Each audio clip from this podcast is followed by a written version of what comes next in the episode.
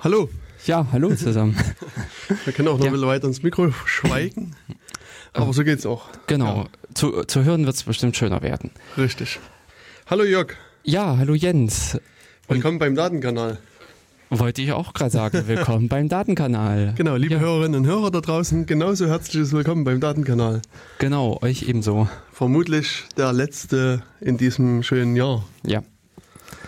Beziehungsweise die Sendung zwischen den Feiertagen könnte eine Aufzeichnung werden. Genau. Wenn nicht irgendein anderes Programm dann kommt. Genau. Es gibt dann nämlich so eine kleine Bonusfolge, von der hatten wir beim letzten Mal schon gesprochen. Mhm. Und die äh, Leute da draußen, die unsere Sendung im Internet hören, die können schon fleißig in die Sendung reinhören. Und alle Leute an den Radioempfangsgeräten da draußen, mhm. den altartigen, ähm, die äh, haben quasi. Werden dann die Sendung äh, im äh, ja, zwischen den Feiertagen wahrscheinlich richtig. hören. Also, so also ist das, geplant. Hm, das von uns der Gedanke, dass wir dann zwischen äh, Weihnachten und Neujahr an dem Donnerstag die Sendung über den Passwortmanager KeyPass XC richtig. ausstrahlen lassen. Das hast du schon das Geheimnis verraten. Ja, also ich glaube auch die Leute an den klassischen Empfangsgeräten sind nicht so, dass sie vom Internet abgeschlossen, äh, abgeschnitten sind und sich daher auch ähm, den Zugriff auf unsere Webseite, also äh, an der Stelle eben gleich wieder mit der Hinweis, äh, all unsere bisherigen Sendungen sind auf datenkanal.org zu finden. Mhm und äh, dort einfach in das reichhaltige Archiv reinhören, beziehungsweise eben auch schon in die Zukunftssendung äh, für den äh, für die äh, für die Sendung zwischen den Feiertagen. Genau. Und das Thema wird einfach sein, der Passwortmanager KeePass XC. Wir hatten einen der Entwickler hier zu Gast und haben uns mit ihm zwei Stunden über das Programm unterhalten, über verschiedene Funktionen des Programms, wie es aufgebaut ist, also auch von der technischen Lösung her und äh, insgesamt viele äh, Möglichkeiten und Vorteile erläutert, die so klassischen Passwortprogrammen oder Passwortmanagern, wie sie in den Browsern schon direkt mit eingebaut sind, aber äh, wo einfach KeePass XC überlegen ist.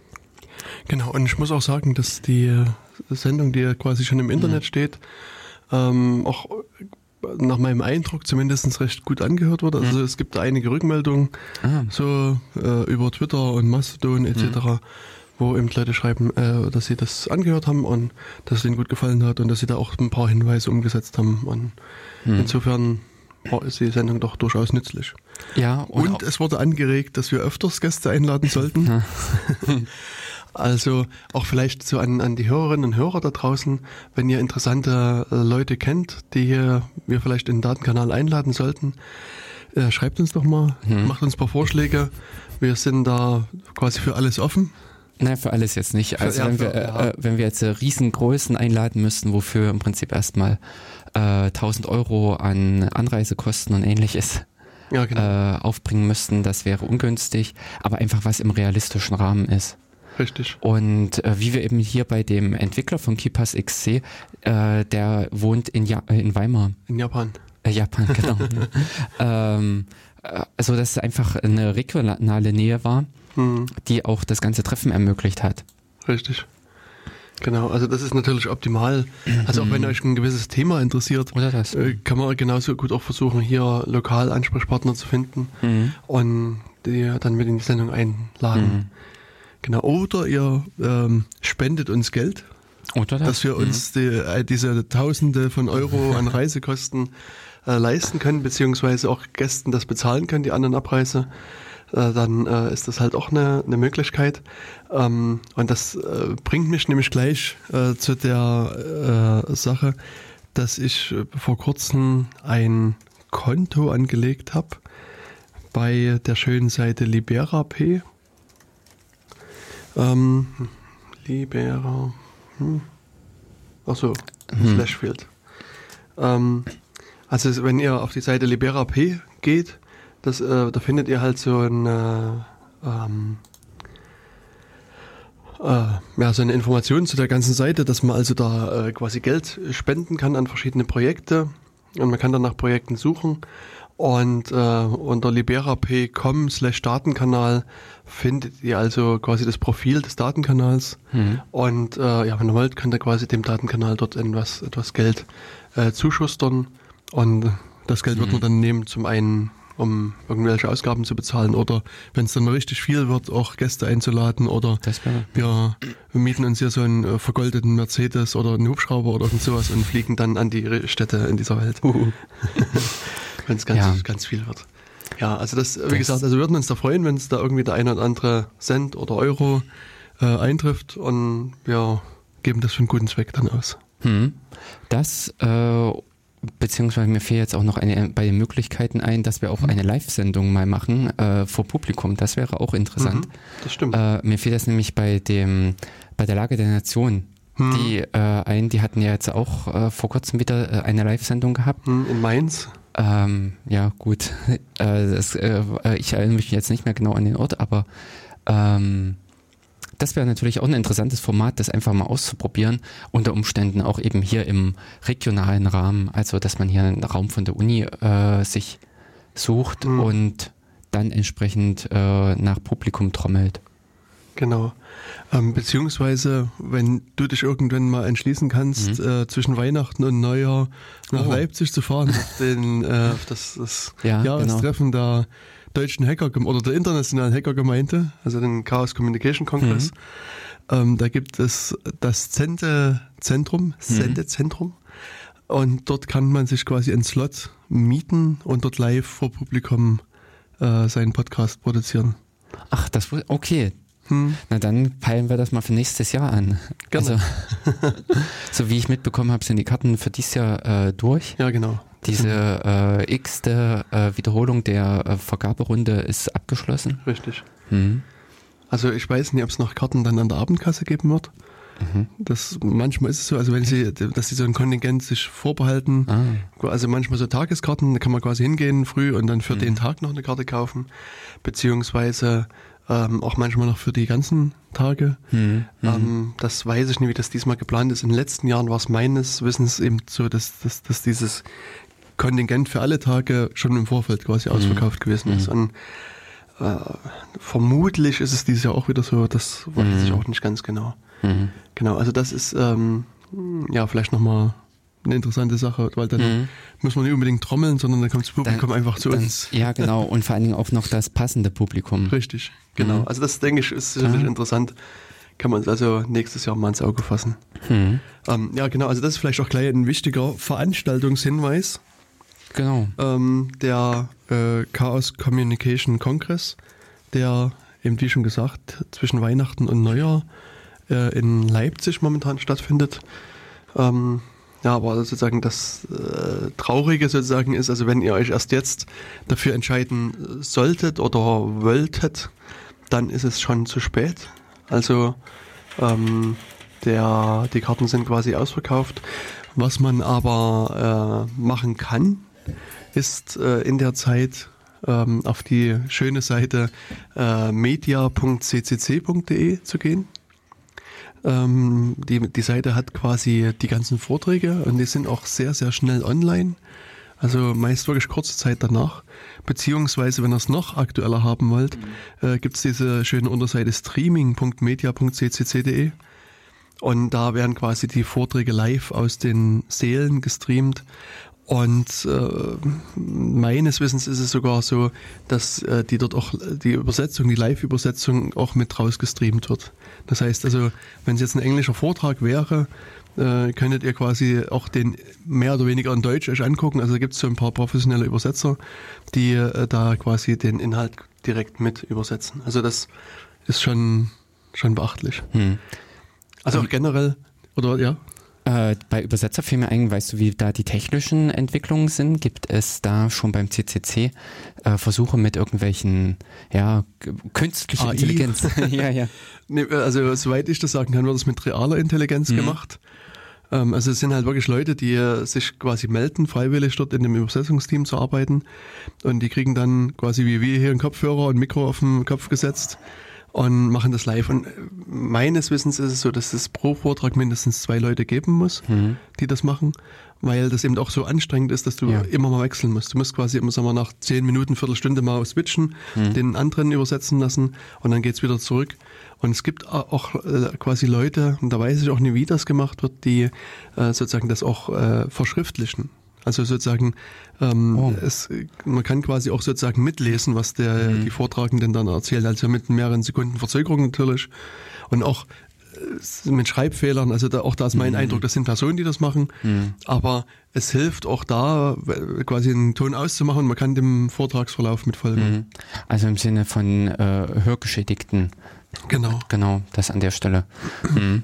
Also da wird wirklich schon das von der Seite her unglaublich viel gemacht. Also das ist äh, immer wieder bewundernswert und was man eben auch dazu sagen muss, das sind alles Freiwillige, die es machen. Also es kriegt niemand irgendwie einen Cent mhm. Geld dafür, sondern das sind Leute, die machen das aus selbst, aus Eigenengagement, mhm. freiwillig und das ist also kann man gar nicht so viel loben. Ja. Äh, also wirklich, das ist total großartig, wie ich finde, mhm. was sie da auf die Beine stellen. Es gibt halt wirklich auch unglaublich viele Freiwillige für ganz, ganz verschiedene Arbeiten. Mhm. Also auch in, gibt ja durchaus Leute, die quasi die Weihnachtstage äh, schultern und da nach Leipzig und fahren und das ganze äh, Gelände aufbauen. Hm. Also die hm. quasi dort Schrauben, Sägen, Hämmern und äh, was weiß ich, mit hm. Lastwagen durch die Kante da fahren und was weiß ich nicht alles. Also hm. ähm, da steckt schon sehr, sehr viel Arbeit drin.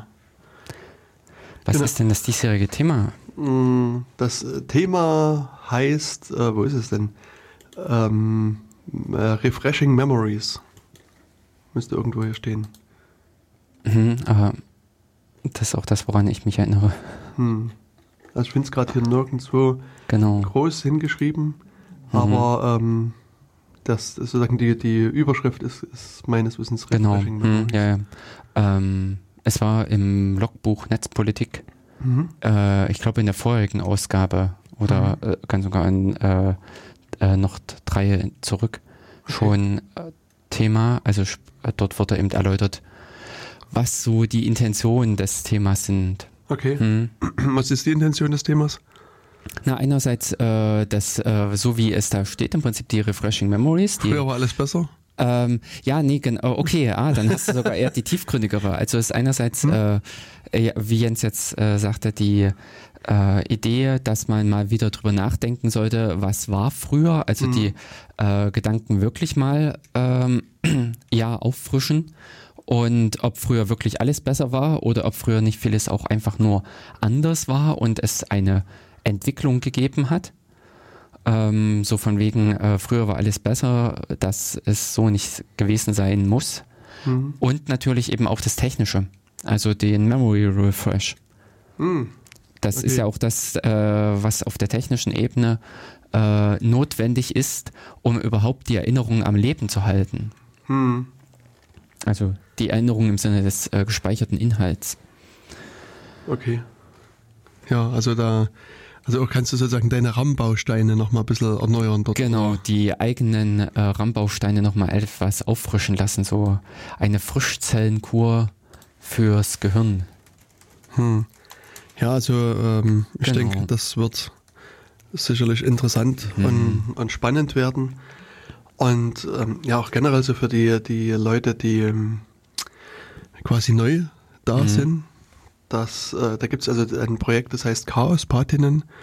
Mhm. Und da kann man sich quasi im Vorfeld melden und sagen, also liebe Leute, ich bin neu auf mhm. diesem Kongress und ähm, ich hätte gerne jemanden, der mich ein bisschen an die Hand nimmt mhm. für, von Anfang und dann quasi so ein bisschen einführt und das, äh, also da kann man sich eben bei diesen Chaos Patinnen anmelden und die äh, machen das dann mit. Mhm. Also das fände ich auch ganz spannend. Ich meine, ich habe das selber nie in Anspruch genommen. Ich weiß gar nicht, ob es damals gab, als ich das erste Mal mhm. mhm beim Kongress mhm. war.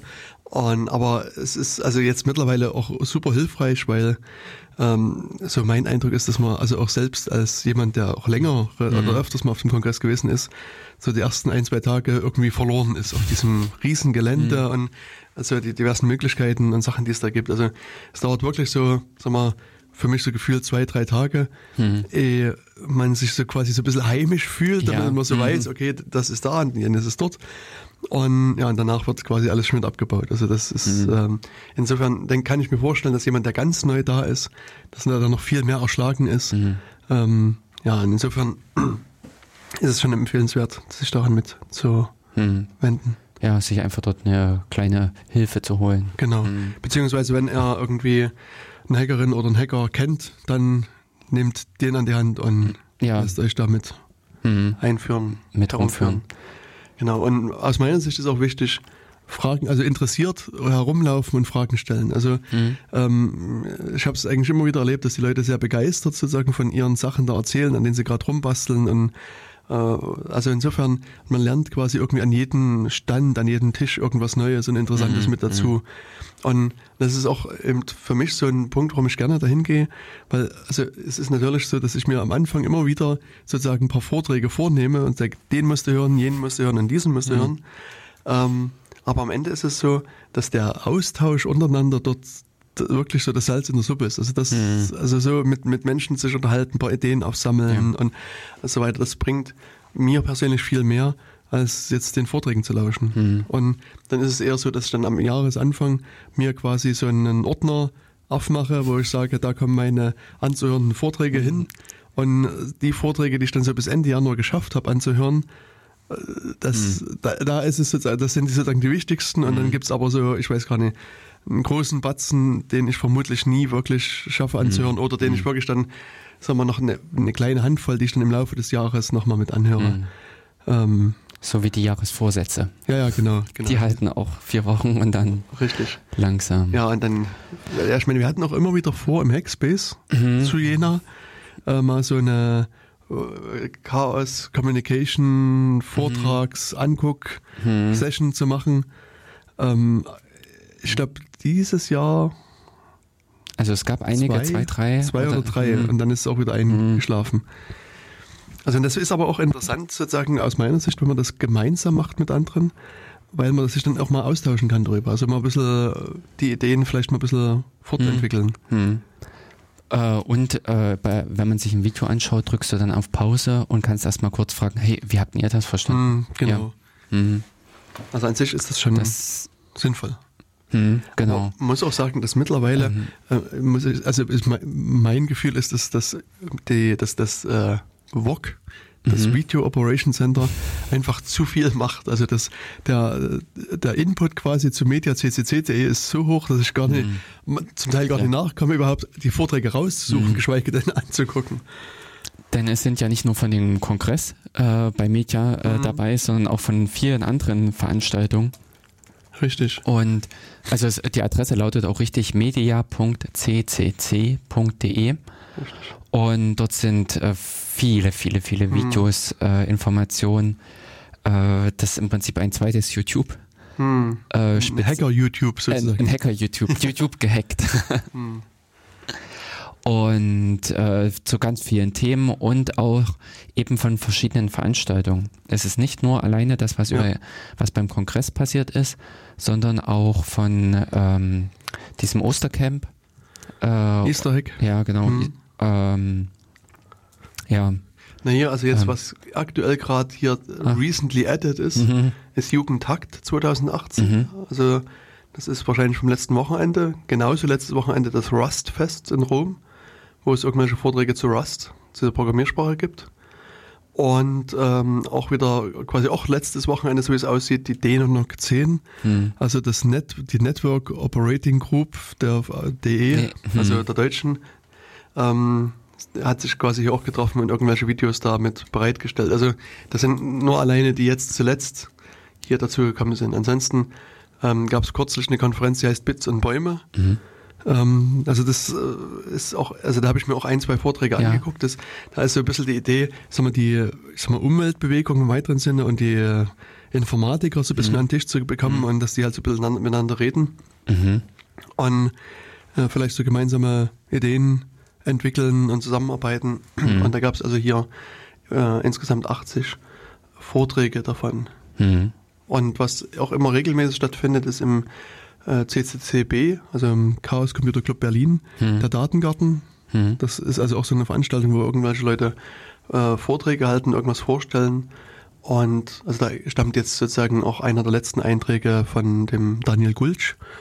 Das ist der Entwickler von Conversations, mhm. also so eine Chopper Handy, Android-App. Mhm, Chat-Software. Genau, also mhm. Äh, Chat-Software weit drin sind und der hat dort äh, seine Neuentwicklung quasi vorgestellt, das was Quixi heißt. Mhm.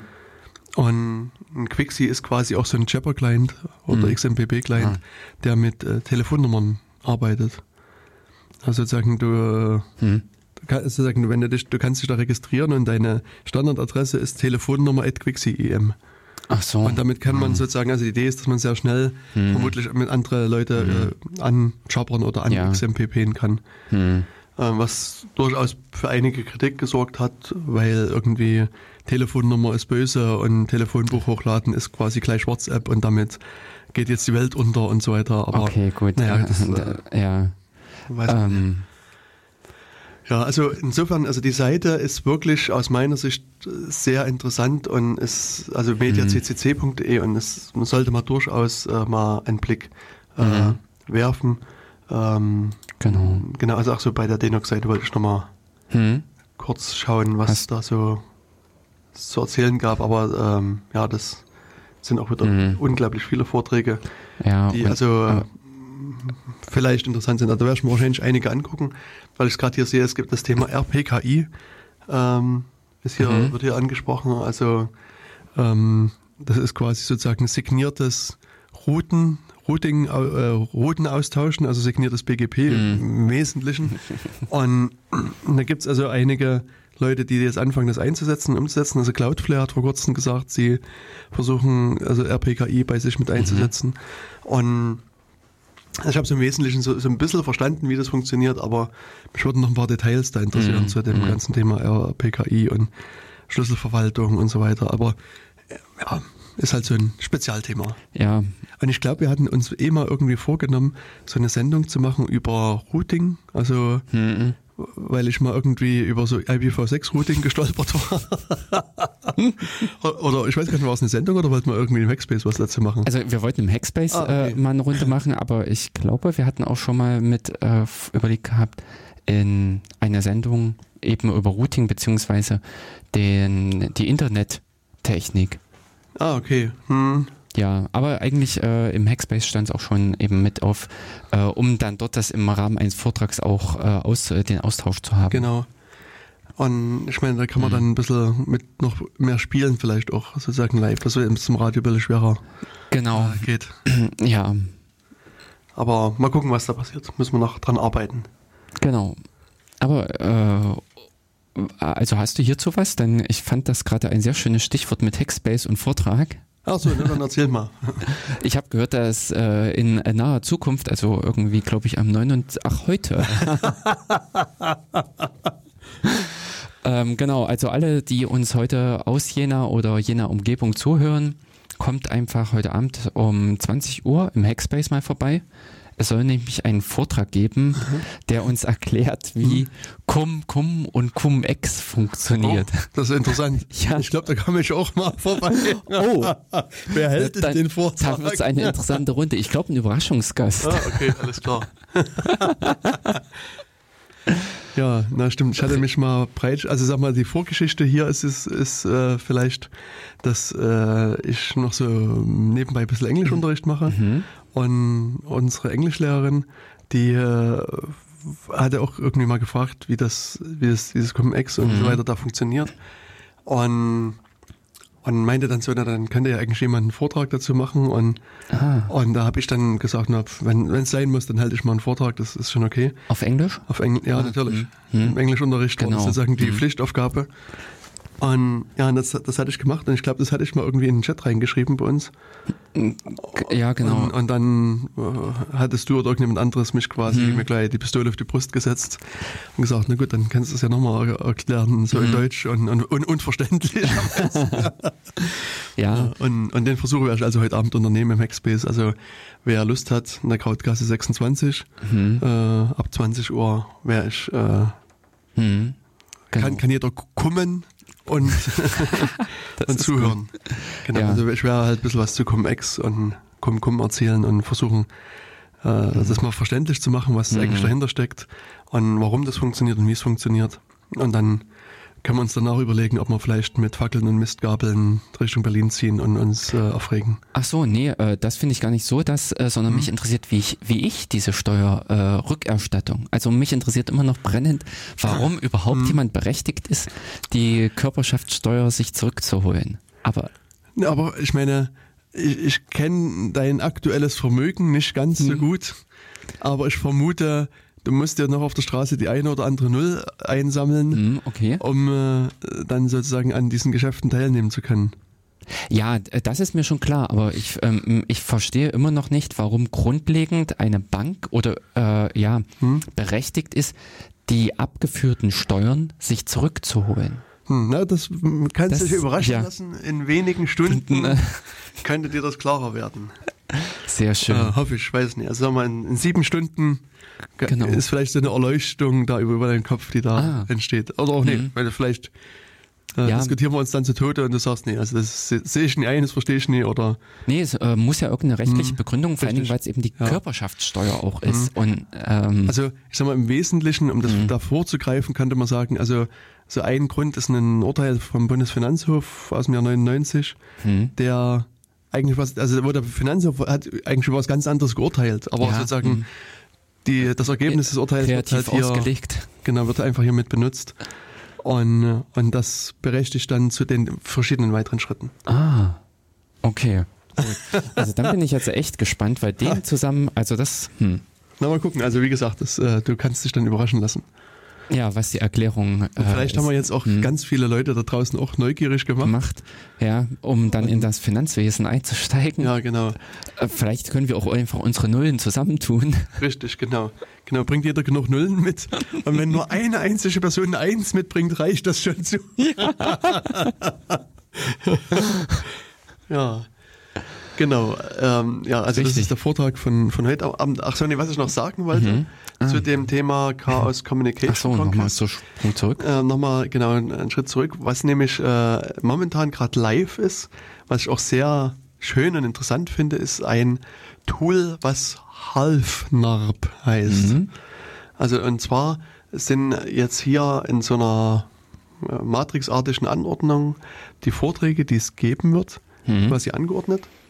Und man kann jetzt sozusagen sich hier die Vorträge auswählen. Also man kann, also es gibt zum Beispiel den schönen Vortrag A Web Page in Three Acts. Und wenn man sagt, okay, es interessiert mich, klicke ich das an und das wird, dann merkt sich die Seite und dann gibt es halt noch irgendwie Security Nightmares, interessiert mich auch und keine Ahnung, dann interessiert mich noch Datenschutz für Neulandbürger. Mhm. Und sozusagen, jetzt kann ich zunächst erstmal sagen, okay, ich äh, merken. merke mir das. Mhm. Und was jetzt im Hintergrund passiert, ist, dass diese, also jetzt möglichst viele Leute sollen auf die Seite gehen, sollen natürlich mhm. das anklicken. Und zum einen wird er versucht, so ein bisschen abzuleiten, wie ist denn die äh, vermutete Anzahl an Personen, mhm. die diesen Vortrag ja, besuchen. Das ist ja hilfreich. Das heißt, man kann dann sozusagen die Vorträge in die jeweiligen Räume besser mhm. einplanen und zum anderen ähm, kann man natürlich auch das jetzt so äh, einplanen. Also wenn man weiß, es gibt jetzt sozusagen eine, eine Gruppe von Leuten, die interessiert Webpage in Three Acts und Security Nightmares und Datenschutz für Neulandbürger, dann kann man dann auch die Vorträge so anordnen, dass die sich nie überschneiden. Also dass man auch sozusagen mhm. möglichst alle die Vorträge parallel anschauen kann. Mhm. Das heißt also, das ist sozusagen das Big Data Tool mhm. des CCC, wo man versucht jetzt auch ein bisschen die Vorträge vielleicht zu optimieren. Also genau, das, äh, Vorträge und wahrscheinlich auch die Raumwahl. Genau. Also dass man sagt, äh, der Raum sollte nicht allzu weit vom nächsten entfernt sein, ja. wenn man hinter riesige per äh, Personenströme hat. Ja.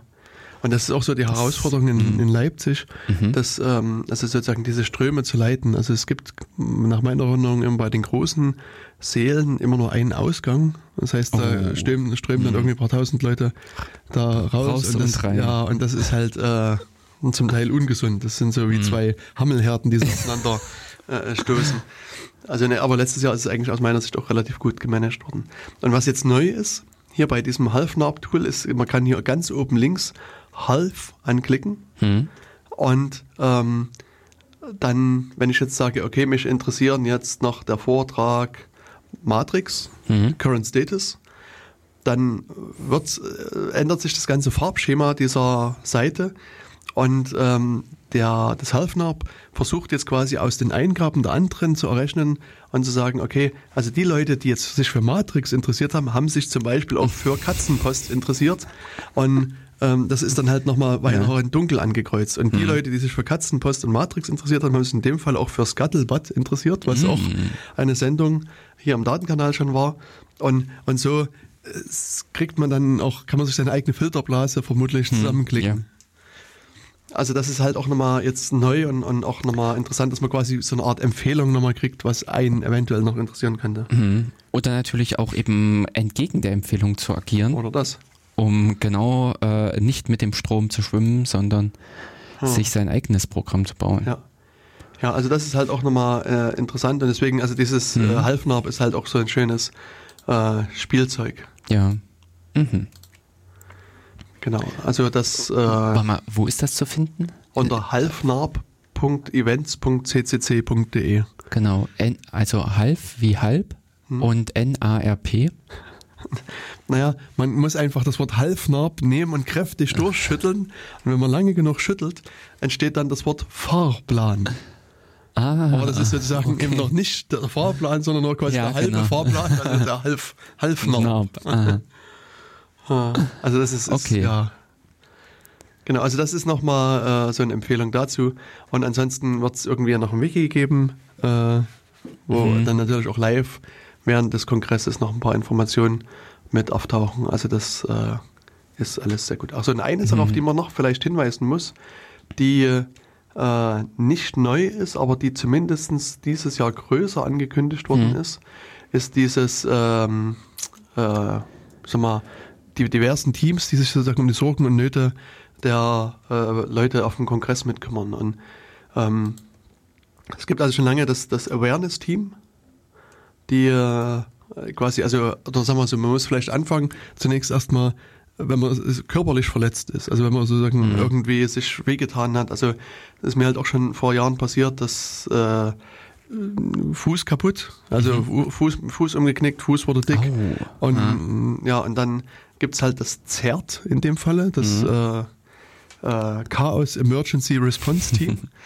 und ähm, das sind also letztlich äh, Ärzte, meistens. Also so dort, äh, als ich dann dort war, da mhm. waren also, ich glaube, ein Arzt aus der Schweiz und ein deutscher Arzt. Mhm. Also waren halt wirklich auch, also auch Leute, die das wiederum freiwillig machen, muss man auch wieder betonen mhm. an der Stelle. Und die aber, also das ist nicht irgendjemand, der mal vor zehn Jahren einen Erste-Hilfe-Kurs gemacht ja. hat, sondern also zu dem Zeitpunkt, wo ich dort war, waren das alles ausgebildete Fachleute, die quasi mhm. wirklich äh, der Ahnung hatten. Und die haben, gucken sich halt diese Sachen an, die mhm. Schäden und sagen dann, okay, Bein muss ab. Ja, genau. Und ja, dann war halt das so. Der selbstgepasste Ich habe das dann in Alkohol einkonserviert mitbekommen. nee, also äh, die haben mir dann einfach wirklich geholfen dabei und, und äh, dann ging es weiter. Also, also gerade, also wenn man so Verletzungen in irgendeiner Art und mhm. Weise hat, äh, sich unwohl fühlt. Also gerade beim Kongress ist ja auch so, mhm. dass dann äh, also gab man mal so ein, so ein Leute, die mal Durchfall hatten zum Beispiel. Oh. Das ist ja halt auch immer so, mhm. wenn ja, so viele Leute zusammenkommen und dann gab es dann überall Schilder, Hände waschen nicht vergessen und auf jeden Fall Hände waschen und Hände waschen mhm. und nochmal bitte Hände waschen.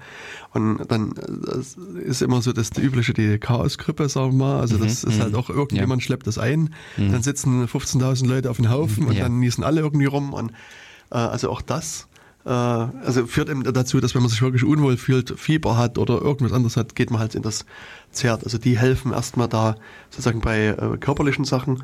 Ähm, wenn man jetzt irgendwie, äh, ich sag mal, irgendwelche Art von, von Konflikten hat, also sagen wir mal, wirklich einen, einen Streit, der vielleicht auch anfängt körperlich zu werden, gibt es so ein Security-Team, die auch immer bei der Stelle sind mhm. und, und rumlaufen und versuchen das äh, zu klären.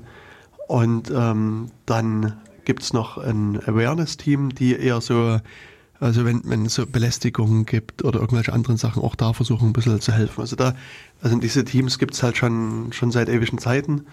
Und äh, daneben gibt es jetzt ein Team, was äh, im Englischen Arbitration Board heißt, also ich glaube Schiedsgericht heißt es im Deutschen. Und hier kann man sich halt auch nochmal dahin wenden, wenn man sich irgendwie ungerecht behandelt fühlt Und ähm, also die sind in der Tat also wirklich so wie ein, wie ein Schiedsgericht und die versuchen dann wir, die diversen Seiten anzuhören und eine irgendwie geartete, gerechte Entscheidung äh, entsprechend zu treffen. Also das ist mhm. nochmal neu. Also das ist also dieses Jahr auch wirklich noch sehr viel größer angekündigt worden als beim letzten Mal. Es gibt so eine Seite, die heißt help.ccc.de, wo das, diese ganzen Teams nochmal beschrieben sind, auch beschrieben ist, wie kann man sie erreichen und so weiter. Dass also auch jeder, der da rumläuft, auch die Möglichkeit, die Möglichkeit hat, sich Hilfe zu holen. Mhm. Und auch generell, äh, ich weiß gar nicht, ich glaube, das entweder war es das Awareness-Team oder nee, vermutlich mhm. sogar alle drei Teams, mhm. die laufen auch quasi permanent auf dem Kongress rum. Also auch die Leute vom ZERT, die sieht man mhm. quasi immer rumlaufen. Die gucken, was sieht da irgendjemand krank aus, kann man irgendjemand helfen und, mhm, helfen dann genau. auch. Und genauso sind eben auch die Security-Leute und andere mhm. auch da, die quasi Unterwegs. durch das Gelände laufen und gucken, gibt es da Streit und versuchen ja, zu vermitteln und so weiter und so weiter. Also mhm. das äh, ist also hier natürlich auch genau. der Größe angemessen. Äh, ich mhm. meine, bei, wie gesagt, genau. ich würde mal denken, zwischen 15.000 und 17.000 Leute mhm. werden das sein. Und da braucht man halt irgendwie auch sagen wir, formale Prozesse, ja. wo das dann mhm. ordentlich abgewickelt wird. Ähm, dazu kann ich auch wieder einen Verweis geben auf das. Logbuch äh, Netzpolitik. Okay. Äh, da wurde nämlich auch die äh, Entstehung dieses Arbitration Board, also mhm. dieses Schiedsgerichts, äh, mhm. beleuchtet und auch äh, ja im Prinzip die Gedanken dahinter, die Pläne. Mhm. Denn äh, man hat hier wohl versucht, auch so ein paar Gesetze sich zu schaffen, mhm. okay. ein paar ja, Richtlinien, genau. um da nicht irgendwie eine so einen Beschluss äh, beliebig ausfallen zu lassen, sondern das schon wirklich äh, äh, nachvollziehbar zu ja. gestalten und alles. Mhm. Ja, und ich halte das auch für das sehr wichtig, muss ich sagen. Also auch, dass es, also, dass es eine gewisse Nachvollziehbarkeit gibt. Ja. Also, ich meine, zumindest im Vorfeld eine Nachvollziehbarkeit. Also wie kann ich mich dahin wenden? Wie sind so Entscheidungsprozesse? Das Problem ist dann halt immer, dass du, ich mal, diese, also wenn man dieses Schiedsgericht anruft, sind das immer höchst persönliche Sachen, die mhm, da ausdiskutiert genau. werden. Mhm. Also und dann wird man kaum sich danach hinstellen und sagen, also folgendes das und das ist passiert. Person A hat Person B belästigt, beleidigt, irgendwas und das und das und das ist, ist mhm. dann halt passiert. Und wir haben deswegen entschieden, der wird ausgeschlossen oder der kriegt irgendwie, mhm. was weiß ich, irgendeine Strafe XY. Nee, das also das, äh, das dann sozusagen zu veröffentlichen, ist dann aus meiner Sicht sehr schwer im Nachhinein. Nee, das wird auch nicht gemacht. Genau. Also insofern endet dann an so einem gewissen Punkt halt die Nachvollziehbarkeit. Also diese, äh, weil du kannst, also sag mal, das Schlimme ist dann an, wenn das, also das Problem, also mhm. ich sag mal, ich habe auch irgendwann mal so ein Schiedsgericht in einer anderen Organisation mit aufgebaut und lange Zeit mhm. begleitet und ähm, da habe ich auch ein bisschen Erfahrungen sammeln mhm. können in verschiedener Art und Weise. Und das, der Punkt ist, dass, dass du machst am Ende niemanden glücklich. Also das Schiedsgericht ist so eine Position, wo du quasi immer Prügel kriegst. Also das, ja, also genau. das, äh, und also ich sag mal, wenn man jetzt sagt, ist, da geht jemand hin und sagt, hier, keine Ahnung, der, der, Typ, der da rumläuft, mhm. der hat irgendwie grüne Hosen an und das gefällt mir, nee, ich mag grün, nee, und die ganze Welt mag grün, nee, genau. muss jetzt ausgeschlossen werden.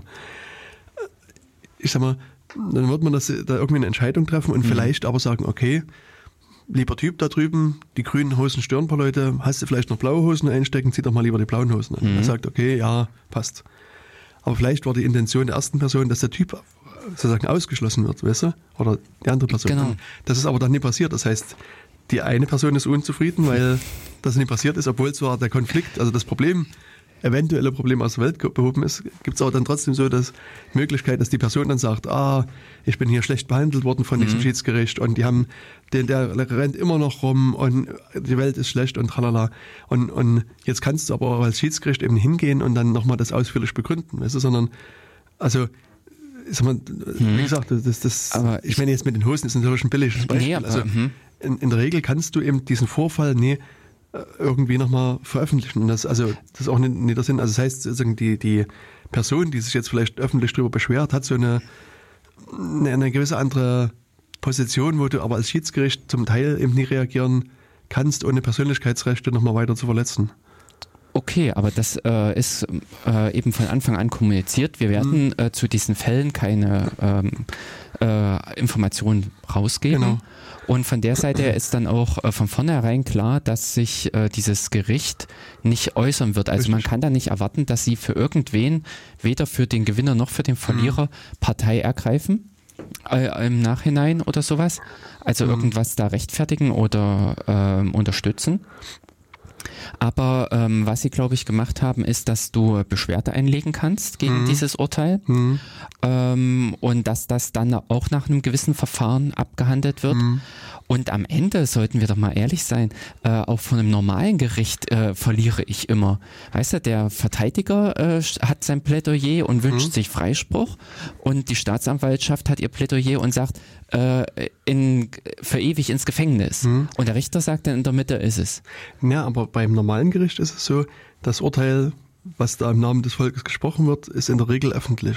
Also in, kannst, in, der Regel. Also ja, in, in vielerlei Fällen. Das hm. heißt, da steht eben auch keine Namen drin, aber du, das findest das Urteil, du findest quasi die Sachverhalte am Anfang, die Beweisführung und sozusagen jemand, der sich dafür interessiert, kann das nachvollziehen. Er kann sozusagen, der sieht, aha, darum ging's, das ist in der Beweisaufnahme mhm. herausgekommen und aufgrund der Tatsache ist das Urteil gefällt und kann dann natürlich sagen, okay, ist immer noch ungerecht, aber sozusagen hier hab, in, in diesem Verfahren habe ich die Möglichkeit gar nicht, sondern da kann entweder der Angeklagte oder der mhm. äh, Beschuldigte? der Beschuldigte, nee, der, der, der Kläger, ah ja, Kläger genau, also sagen, Beschuldigte. Der, Beschuldigte oder der, der Ankläger, mhm. quasi, je nachdem, welche Seite jetzt unzufrieden ist mit der Entscheidung, kann halt irgendwie, ich sag mal, auf Twitter rennen und rumschreien und sagen, ja, ungerecht behandelt worden das und das, und wie gesagt, der, der, Typ rennt immer noch auf dem Kongress rum mhm, genau. und, oh, und tralala und das, und jetzt hast sozusagen, also das, das, die, in dem Fall hat es dieses Schiedsgericht keine Möglichkeit, sozusagen da irgendwie das zu entschärfen in irgendeiner Art und Weise. Also sie kann halt nur eben sozusagen auf den Prozess verweisen mhm. und sagen, wir haben den geprüft und das ist unsere Ansicht und fertig und, und glaubt uns. Aber äh, das passiert ja auch vor deutschen Gerichten. Also äh, ich brauche da jetzt nur an diese Sexgeschichte denken, äh, arme Lola hm, wurde vergewaltigt oder sowas. Hm. Da war so eine Mediengeschichte dahinter und alles. Hm. Und das Gericht hat aber gesagt, nee, wir kommen laut Beweisen hm, hm zu, dem, äh, zu der Erkenntnis, hm. das ist es jetzt. Also das ist, das finde ich auch wiederum, sollte sich auch dieses Schiedsgericht von diesem Druck, wie du jetzt sagst, mhm. über äh, Facebook oder eben Twitter frei machen. Natürlich, ja. Und nach ihren Regeln die Entscheidung fällen. Also ich will auch nicht damit sagen, die sollen irgendwas anderes veröffentlichen. Ich halte es für also unabdingbar, dass man sozusagen über das eigentliche Urteil nicht berichtet als Schiedsgericht. Also mhm. ich würde sogar sagen, dass man die eigentliche Entscheidung gar nicht veröffentlichen sollte. Also, mhm. sondern man behandelt den Fall zwischen den beteiligten Parteien, also, mhm. spricht dann irgendwie geartetes ich sage mal, Urteil in Anführungsstrichen. Genau. Und muss dann dafür sorgen, dass es auch umgesetzt wird. Hm. Und das war's. Und, das, hm. und vielleicht kann man sozusagen im Nachhinein eine Statistik veröffentlichen und man sagt, im, beim Kongress XY sind drei Fälle behandelt worden. Fertig. Genau. ja, das ist, oder das, dass man die Fälle auch noch ein bisschen kategorisiert oder solche Sachen. Ja, ja aber genau. sozusagen mehr halte ich dann für schädlich. Und das ist deswegen, was ich eigentlich sagen will, dass hm. man auch hier eben diesen Mitgliedern des Schiedsgerichtes also hohen Respekt ja. aussprechen muss, mhm. dass die das machen, weil das ist eine Arbeit, die eben, das, das war eigentlich mein, mein mhm. Ursprungswort, immer undankbar sein wird. Ja. Also es gibt niemanden, der genau. sich hinterher freut und sagt, super, das habt ihr klasse gemacht, mhm. sondern man wird quasi immer Prügel bekommen genau. von irgendeiner Seite. Mhm. Und das, deswegen muss ich sagen, habe ich da sehr, sehr hohen Respekt vor den Leuten, die das auch freiwillig weitermachen. Mhm, genau. Das ist auch das, was Linus im ähm, äh, Logbuch gesagt hat. Okay. Mhm. Dann sind wir uns das, ja einig. Ja, definitiv. Da mhm. äh, äh, solltet, äh, werdet ihr euch wahrscheinlich nicht vom Schiedsgericht äh, aufgrund einer Streitigkeit treffen. Zumindest nee, über, über das Schiedsgericht werden wir uns nicht vor dem Schiedsgericht treffen. Ja, hm. Richtig. Ähm, äh, und das, ehrlich gesagt, also wenn wir ehrlich sind, äh, Richter sein ist auch kein schöner Job. Du bist hm. hinterher. Also äh, du bist der Gegner der Anklage und der Gegner der Verteidigung. Und ja. Hm, naja, sagen wir so, dass, dass die Person, also sagen der hm. Beschuldigte, beziehungsweise auch der Verurteilte vielleicht, hm. natürlich bei denen ist es schon so, dass die vielleicht einen persönlichen Groll gegen Richter hegen, hm. aber sozusagen sowohl ein Staatsanwalt wie auch ein Rechtsanwalt, Verteidiger, also der sollte da über den Dingen stehen. Sollte. Also, ja, ich meine, es ist natürlich auch hier so, es menschelt überall. Und es ist auch so, wenn du so mal so Blogs liest von, von diversen Anwälten, mhm. die sagen auch sehr pointiert, dass diverse Richter einfach bescheuert sind, auf Deutsch gesagt. Aber mein Eindruck ist, dass das nicht aufgrund irgendeiner Entscheidung ist, die gegen den Mandanten ausgefallen ist, sondern weil es eine ganze Reihe von Entscheidungen mhm. gab, die einfach aus deren Sicht nicht in Ordnung sind oder weil irgendwelche Vorkommnisse da passiert sind. Also mhm. das, äh, also sozusagen, wenn, also mein Eindruck ist zumindest, dass auch selbst wenn sie ich sag mal, verlieren mhm. vor dem Gericht, dass die diversen Anwälte, also Rechtsanwälte wie Staatsanwaltschaft oder Staatsanwälte professionell genug sind, sagen, okay, ist halt so. Mhm. Nächster Fall. Also das ist jetzt nicht so, dass man das dem Richter persönlich anlastet, wenn man das Gefühl hat, dass das Urteil in einem fairen Verfahren zustande gekommen ist. Ja, aber ähm, ich sag mal, hinter dem Staatsanwalt steht ja in gewisser Weise immer noch eine Öffentlichkeit, irgendwelche Mädchen, die äh, erwartet haben, dass das rauskommt. Na, die stehen nicht hinter dem Staatsanwalt, sondern die stehen auf quasi, der Seite. Die stehen irgendwo im Verfahren drin. Ja, aber ich meine, das kannst du nicht beeinflussen. Genau, aber äh, aus dieser Richtung, denke mhm. ich, äh, wird auch oft genug auf Gerichte eingehackt. Warum haben sie denn so entschieden? Mhm. Nehmen wir zum Beispiel diese Dieselskandalgeschichte. Mhm. Da äh, gibt es ja genügend, die auf diese armen Richter einschlagen, mhm. nur weil sie einfach das umsetzen. Also das, Was im Gesetz steht. Ja, genau. Und, äh, Sollte sich lieber an gefühltes Recht halten und nie an niedergeschriebenes Recht. zum Beispiel. Und äh, deswegen finde ich also eben zum Beispiel diese ganzen Richter, diese Urteile jetzt im Rahmen dieser diese Geschichte mhm. fällen, äh, das, die sind einfach schlecht dran. Die sind, äh, die sind im Prinzip der Bote, mhm. der die äh, Nachricht dessen überbringt, was einfach mal Jahre zuvor hm. äh, äh, die Politiker entschieden haben. Genau. Ja, aber ich meine, in dem Fall ist es aber auch hier so, dass weder Staatsanwaltschaft noch die Anwälte vermutlich gegen die Richter schießen, sondern es ist dann halt wieder die Öffentlichkeit. Also irgendwelche PR-Firmen, ich meine, Genau. Wer auch immer dahinter steckt. Ja. Ich meine, das, also es wird ja auch bei der deutschen Umwelthilfe jetzt gesagt, ach, ihr kriegt Geld aus sonst woher und ihr, ihr wollt nur die deutsche Automobilwirtschaft niederzwingen und wo ich mir sage, also ist mir doch völlig egal, woher die das Geld kriegen. Weißt du, die sind vor ein Gericht gegangen und ein unabhängiger Richter hat entschieden, weißt du, ob genau. die bezahlt worden sind von irgendjemandem, ist äh, mir doch egal, weißt du. Also ja. und auch nachvollziehbar entschieden. Also Richtig. Also es haben X-Gerichte. Genau. Und als die Griechen gegen hm. irgendwelche Verträge äh, verstoßen haben und da irgendwie die Zahlen anders hm. gedeutet haben, als sie da standen, da war halb Deutschland aufgebracht. Hm. So, jetzt äh, duckt eben halb Deutschland ab hm. weil wieder mal die Zahlen kreativ interpretiert werden sollen, aber eben genau im Sinne ja, ja. dieser Hälfte. Genau. Ja, also insofern muss ich sagen, also das ist, also ich meine, ich kann äh, so die diversen Dieselfahrer und ich meine, muss ich nie weit ausholen, bin ich selber einer. Ach, echt? Ja, ah. also verstehen. Cool. Ähm, Bist, hast du dich in dieses Register eintragen lassen? Nee, also mein Diesel, äh, ah. der, der fährt noch, weißt ja. du, aber Betonung liegt auf noch. Ach so, ah, schade. Also, also aber ich kenne betroffen. Nee, naja, nur, nur nicht so in großen Ausmaße. Aber ich kenne durchaus Leute, die sich in den letzten Jahren Diesel gekauft haben, hm. die auch sagen, naja, im Grunde genommen, können sie das Geld in die Tonne treten. Also der ist auch jetzt nicht mehr wert. Also auch wenn die den verkaufen wollen, ist er nichts mehr mhm, wert. Und ja. Ich meine, da, deren Ärger kann ich natürlich schon verstehen. Das, aber sozusagen, das, der Ärger sollte sich weder gegen den Richter noch gegen Deutsche Umwelthilfe noch gegen irgendwas anderes richten, sondern gegen die Firma, wo irgendwo das Logo im Auto dran prangt, aus meiner Sicht. Weil na, die haben beschissen. Also, also die haben quasi das erstmal losgetreten. Dann hätten die ja. von Anfang an halt hier ordentliche mhm. Teile eingebaut. Genau. Wäre man vielleicht jetzt gar nicht an der Stelle, wo man ist. Hm, wobei ich da auch schon, äh, da hätte die Politik auch vor Jahren schon mal anfangen können, ein bisschen entgegenwirken können. Hm. Denn unsere Luftreinhalteprobleme haben wir nicht erst irgendwie seit 2015, ja. äh, 16, sondern äh, schon seit äh, hm. 2010 sind schon die ersten äh, EU, äh, nee 2012 die ersten EU äh, Hinweise gekommen. Hm. Hm. Naja, das, aber das sind wir wieder bei Cum-Ex auch das ist ja ein Problem, oh. was nicht erst seit gestern entstanden ist, Richtig. sondern was auch schon das eine oder andere Jährchen auf dem Buckel hat. Also die Mühlen malen halt da langsam. Jahrzehnte. so kann man es auch ausdrücken. ja. Ja, genau. Also genau, das war noch so ein bisschen die, die Rede zu dem äh, C3. Also das ist vielleicht auch nochmal für alle Besucher der Hinweis, also wenn ihr da äh, irgendwelche irgendwie geartete Probleme habt, dann wendet hm. euch an die äh, Leute und guckt euch im Vorfeld halt die Seite help.ccc.de an, da steht das quasi alles dokumentiert. Mhm. Genau. Na, sehr schön. Ähm, ich würde dann nämlich gleich nochmal die nächste Ankündigung oder Nicht-Ankündigung. Lass mich raten. Ah. ich nehme an, im Dezember findet kein Treffen der Gruppe JS in Jena statt. Ah, verdammt. ja, es ist leider so. Es ist leider so.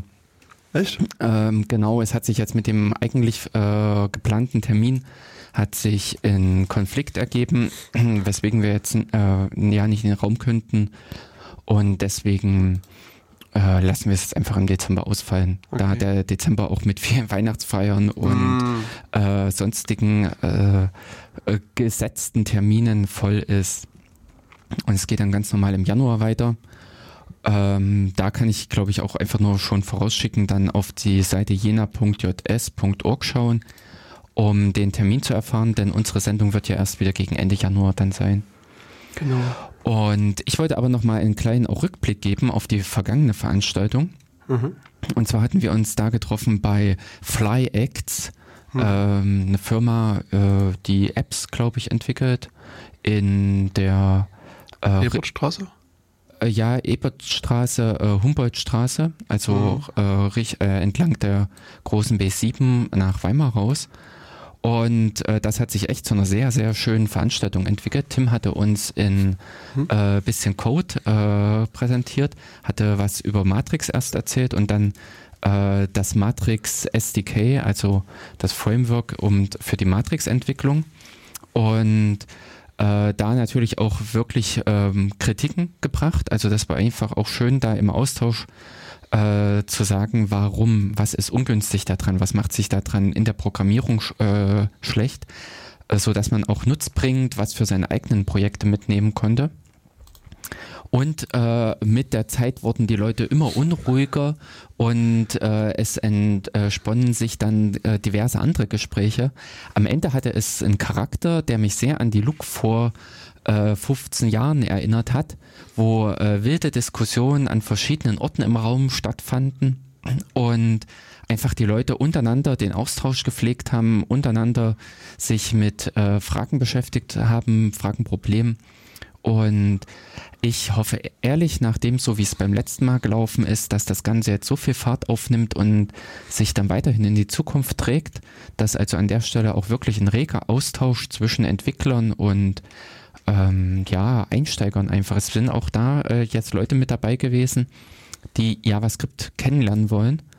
Und äh, von daher keine Scheu, kommt einfach mit hin. Jeder, der irgendwie in jener Umgebung sich aufhält äh, und Interesse eben an JavaScript und Webentwicklung hat oder eben auch darüber hinaus, äh, mit JavaScript ist ja auch die App-Entwicklung, also die Anwendung für das Handy oder äh, andere Mobilgeräte äh, verbunden. Ja, all solche Sachen werden dort Thema sein und auch in Zukunft immer wieder äh, mit darüber gesprochen.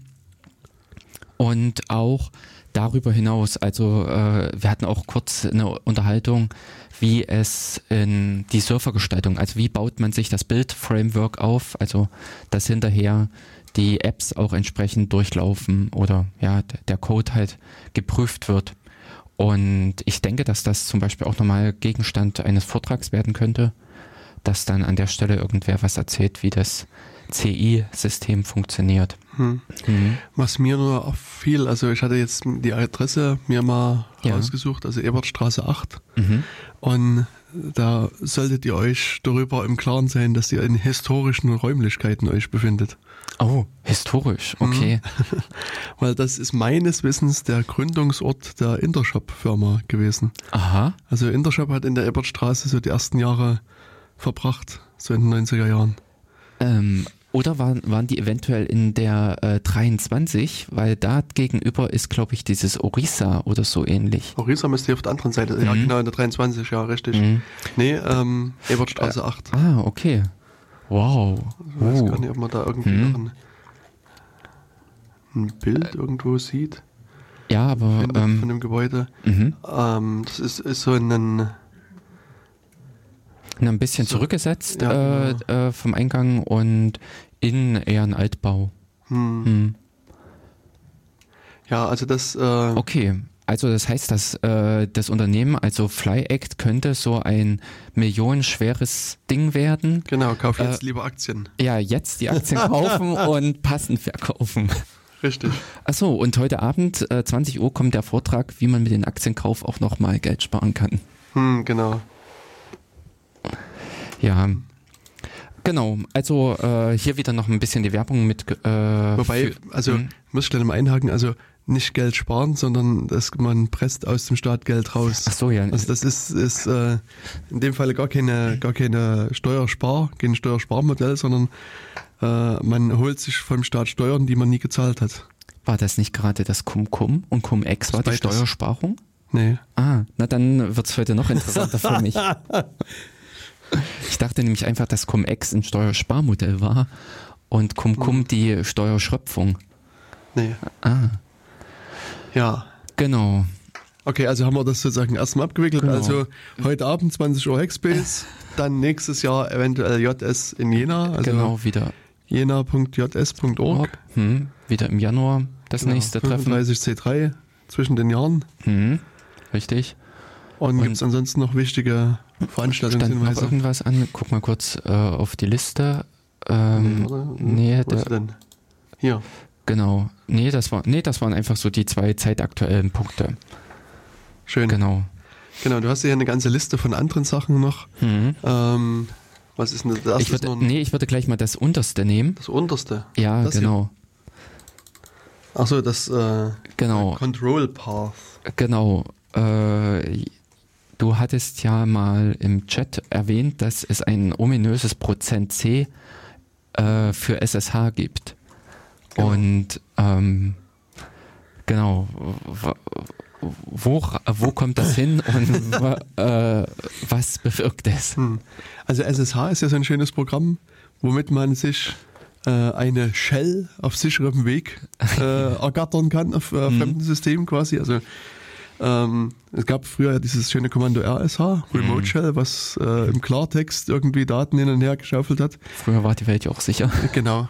Also das heißt, man hat sich auf anderen Rechner eingeloggt und hat dort quasi arbeiten können wie auf seinem eigenen. Und das, das erste oder eines der frühen Programme hieß RSH.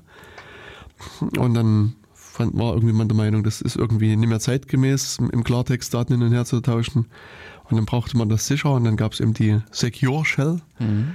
Und ich glaube, dass also jeder, der irgendwie Linux-Systeme administriert, wird früher oder später über diesen Befehl SSH stolpern.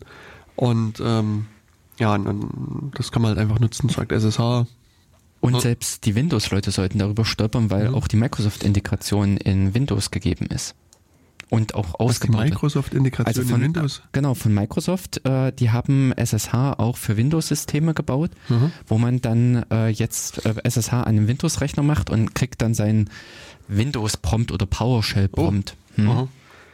Ich dachte, da nutzt man irgendwie VNC oder wie das hieß. Ja, aber so langsam kommen die äh, Windows-Leute auch auf den Trichter, dass diese äh, grafische Oberfläche nicht unter allen Umständen äh, gut zum äh, Automatisieren ist. Richtig. Genau, und jetzt ist es ja so, wenn man also so eine Secure Shell-Verbindung aufbaut, mhm. äh, macht man also, gibt mein SSH, Rechnername, tralala, gibt dann eventuell ein Passwort ein oder hat so, eine, so ein Zertifikat, mhm. was übermittelt wird und dann legt man halt los. Und Jetzt kann es ja manchmal sein, dass man äh, da auf einer Shell arbeitet und die, die rechnet jetzt und jetzt kommt man da auf die Idee, na gut, mach ich noch eine nächste Shell auf, mhm. Brauche ich also ein Shell-Fenster, wieder eingeloggt und wieder gearbeitet und dann nochmal, mhm. nochmal, nochmal. Am Ende hat man äh, so zehn, so eine SSH-Verbindung zu einem Rechner offen. Mhm. Und das ist ja vielleicht mit ein bisschen Overhead verbunden, weil man quasi jetzt zehn parallele Verbindungen hat, über die macht man Krypto und äh, und tauscht Daten hin und her aus. Also ähm, und deswegen ist man schon vor vielen, vielen SSH-Versionen mal auf die Idee gekommen, dass es quasi eine Masterverbindung gibt. Und, und äh, sozusagen zwischen zu einem bestimmten Rechner und, äh, und alle diese zehn äh, anderen offenen Verbindungen werden quasi über diese eine Masterverbindung drüber gejagt. Und ja, und das kann man sich halt einstellen, gibt es irgendwie Control Master als SSH-Option und äh, ähm, unter anderem kann man dann eben auch den, also angeben, wie die, ich muss noch irgendwie, ich habe gerade mit, mit einem Niesanfall. Oh, oh, okay. ähm, also, äh, also in dieser Option gibt es dann halt auch einen Control Pass, ein Kontrollpfad, wo man quasi den Dateinamen angibt, der dann angelegt wird, mit dem der Socket, Socket genau, genau. dann, äh, also wie der dann halt äh, angelegt wird. Und standardmäßig ist es meines Wissens so, dass es äh, Username at Hostname ist, der, der Name. Mhm. Äh, wenn ich mich jetzt richtig erinnere, also ja. Und das heißt, es wird irgendwie eine Datei angelegt, die heißt dann, also wenn ich mich an einem Rechner anmelde, der heißt irgendwie Example und mit dem Nutzernamen Jens, da wird dann eine Datei angelegt, die heißt Jens at Example als wirklich Dateiname. Mhm. Und jetzt ist es mir aber so, und das war jetzt sozusagen die ganze die Vorrede, mhm. die Hinführung zum Thema. Ähm, mir ist es jetzt mal passiert im konkreten Fall, dass ich einen Rechner hatte, der hieß nicht Example, sondern der hieß, äh, keine Ahnung, Jens Lieblingsrechner im, in der Etage 5, äh, äh, Hauptstraße 63, Erdgeschoss 1 äh, und so weiter und so mhm. weiter. Also sehr langer äh, Hostname und, äh, und dann habe ich versucht, dann eine SSH-Verbindung dahin zu machen und dann hat, dann, dann bekam ich eine Fehlermeldung. Also das, so ist mir das erste Mal, das erste Mal auf die Füße gefallen. Und das konnte ich noch mit ein paar Tricks äh, umgehen, aber irgendwie gefiel mir das nicht. Ich dachte, das ist so, äh, ob der Hostname nur zwei Zeichen lang ist, 20 oder 200, mhm. dürfte erstmal egal sein. Welche Fehlermeldung hattest du da? Das weiß ich aus dem Kopf nicht mehr. Also, also das, das müsste ich, müsste ich nochmal okay. nachstellen.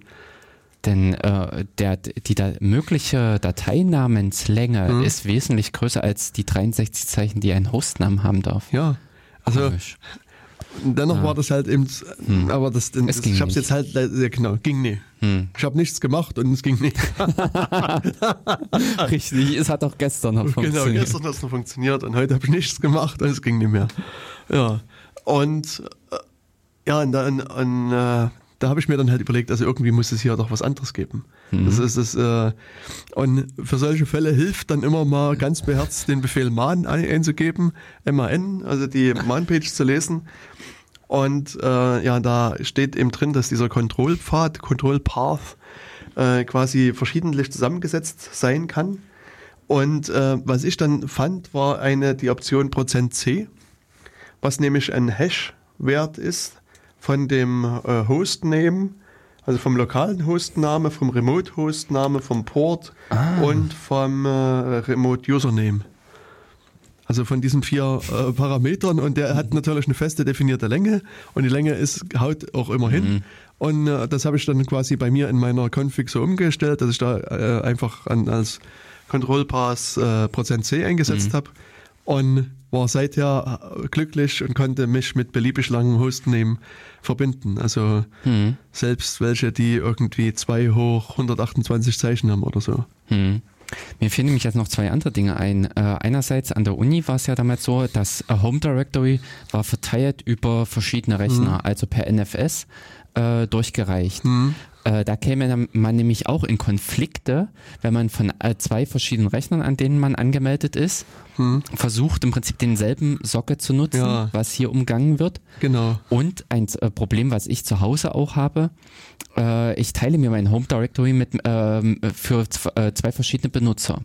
Hm. Und äh, dementsprechend wäre hier ja auch schon die Konfliktauflösung dabei, hm. weil es mir nämlich auch hier passiert ist, dass plötzlich zwei, äh, ich in meinen unterschiedlichen Rollen hm. versucht habe, buff denselben Rechner anzusteuern ah. und hm. damit natürlich den Konflikt hatte. Prozent C ist hilfreich. Ja. Und das war echt so für mich eine äh, ah, cool. super Entdeckung, mhm. muss ich sagen. Ja. Also das hat mir echt gut gefallen. Mhm. Das klingt gut. Also das werde ich auch mal mit äh, zu Hause ähm, hm. bei mir mit einbauen. Und ich glaube also aus meiner Sicht kann man das auch problemlos in jede SSH-Config einbauen. Mhm. Also mir fallen jetzt gar keine Nachteile ein, sondern eigentlich nur Vorteile, mhm. würde ich denken. Ja. Und deswegen könnte das der Standard sein. Richtig. Aber wer weiß. Aus historischen Gründen ist das vielleicht noch äh, anders. Mhm. Genau, also Gut. das war das, war, aber ist eigentlich alles das, was ich zu dem Kontrollpfad hier zu sagen habe. Mhm, nee, ist ja ein schöner äh, Hinweis. Ähm, und ich würde jetzt eigentlich auch gleich noch einen Hinweis mit äh, bei, äh, für die Matrix-Nutzer geben. Mhm. Wer nämlich zum Beispiel innerhalb von Riot, also der Webseite, beziehungsweise, äh, ja genau, der äh, Web-App, die äh, in den Einstellungen diese experimentellen Funktion aktiviert hat, der kann angeheftete Nachrichten. Äh, ich habe das in einigen Räumen nämlich schon äh, mitgenutzt und es ist wirklich praktisch. Man bekommt dann oben ein so ein Pin, den, wie man ihn von der äh, Pinwand kennt, mhm. zum Fe äh, Festsetzen von Nachrichten. Und äh, dort, für, äh, wenn man draufklickt, klappt die Leiste runter und man kann dann die entsprechende Nachricht, äh, die entsprechenden Nachrichten sehen und äh, diese anspringen. Oder umgekehrt an einer Nachricht drüben an dem Kontextmenü einfach sagen, Nachricht anheften und dann wird diese Nachricht mit äh, festgemacht, also äh, in diesen Spezialblock übernommen. So dass man zum Beispiel äh, allgemeine Nachrichten, die für alle relevant sind, die einen Raum betreten oder immer wieder auf gewisse Sachen verweisen will, das kurzerhand in den äh, als ange, äh, also festgeheftete Nachricht macht, diese äh, oder angeheftete Nachricht und somit leichter die ähm, ja so eine Sammlung sich erstellen kann. Also sind das Entwicklerwerkzeuge oder? Nee, ähm, das war unter, guck mal kurz unter diese äh, Benutzeroberflächen-Dings. Äh, da gab, nee, verschlüsselt. Ach, das wird ja jetzt interessant. Äh, äh, du bist ganz normal bei Riot. Aha. Ja, genau. Okay. Denn ich äh, habe bei mir auf meinem Surfer nämlich die äh, regulären Sachen installiert, äh, mhm. Quatsch, nee, Riot selber installiert. Mhm. Und äh, das hat mir schon mal jemand gesagt, dass er Sachen sieht. Da hatten wir zwar ein anderes Problem, aber er hat äh, äh nicht das gesehen, was ich gesehen habe. Dann äh, selber ähm, weiß ich nicht genau, wie es bei, beim, ne, bei den Weimarern ist. Mhm. Ob es also, darüber da muss ich mich erstmal ja. im anderen Account einloggen. Also, ah, interessant. Okay, okay dann äh, gleich als Hinweis, dass wahrscheinlich diese angehefteten Nachrichten nicht in allen Riot-Versionen sichtbar sind. Mhm. Also selbst hier bei Riot EM ist es ja die aktuelle Version, aber äh, die scheinen diese Feature äh, ausgeblendet zu haben. Und ich habe die bei mir natürlich als äh, ja, ich habe einfach die Standardversion installiert und gar nicht mal äh, gesagt, dass ich irgendwelche Spezial äh, aktiviert haben will. Ah. Okay, also das ist ein guter Hinweis. Das ja. war äh, mir auch gar nicht bewusst. Interessant, ja. Hm. So, ähm, dann als anderes äh, schöne Spielerei hatte ich mal entdeckt im X-Term. Wer äh, unter Umständen noch X-Term verwendet und nicht mhm. irgendeinen anderen Terminal, äh, kann man sich nämlich zusammenbasteln eine ähm, ja, dass der, äh, dass beim Klick auf etwas eine Aktion ausgeführt wird. Äh, und zwar, dieser X-Term ist ja äh, sehr, sehr gut konfigurierbar mit diesem ganzen alten System über diese X-Ressourcen. Hm. Und da konnte man zum Beispiel bei, Tasten, äh, bei Tastenklick festlegen, was da passieren soll, oder eben auch bei Mausklick. Hm.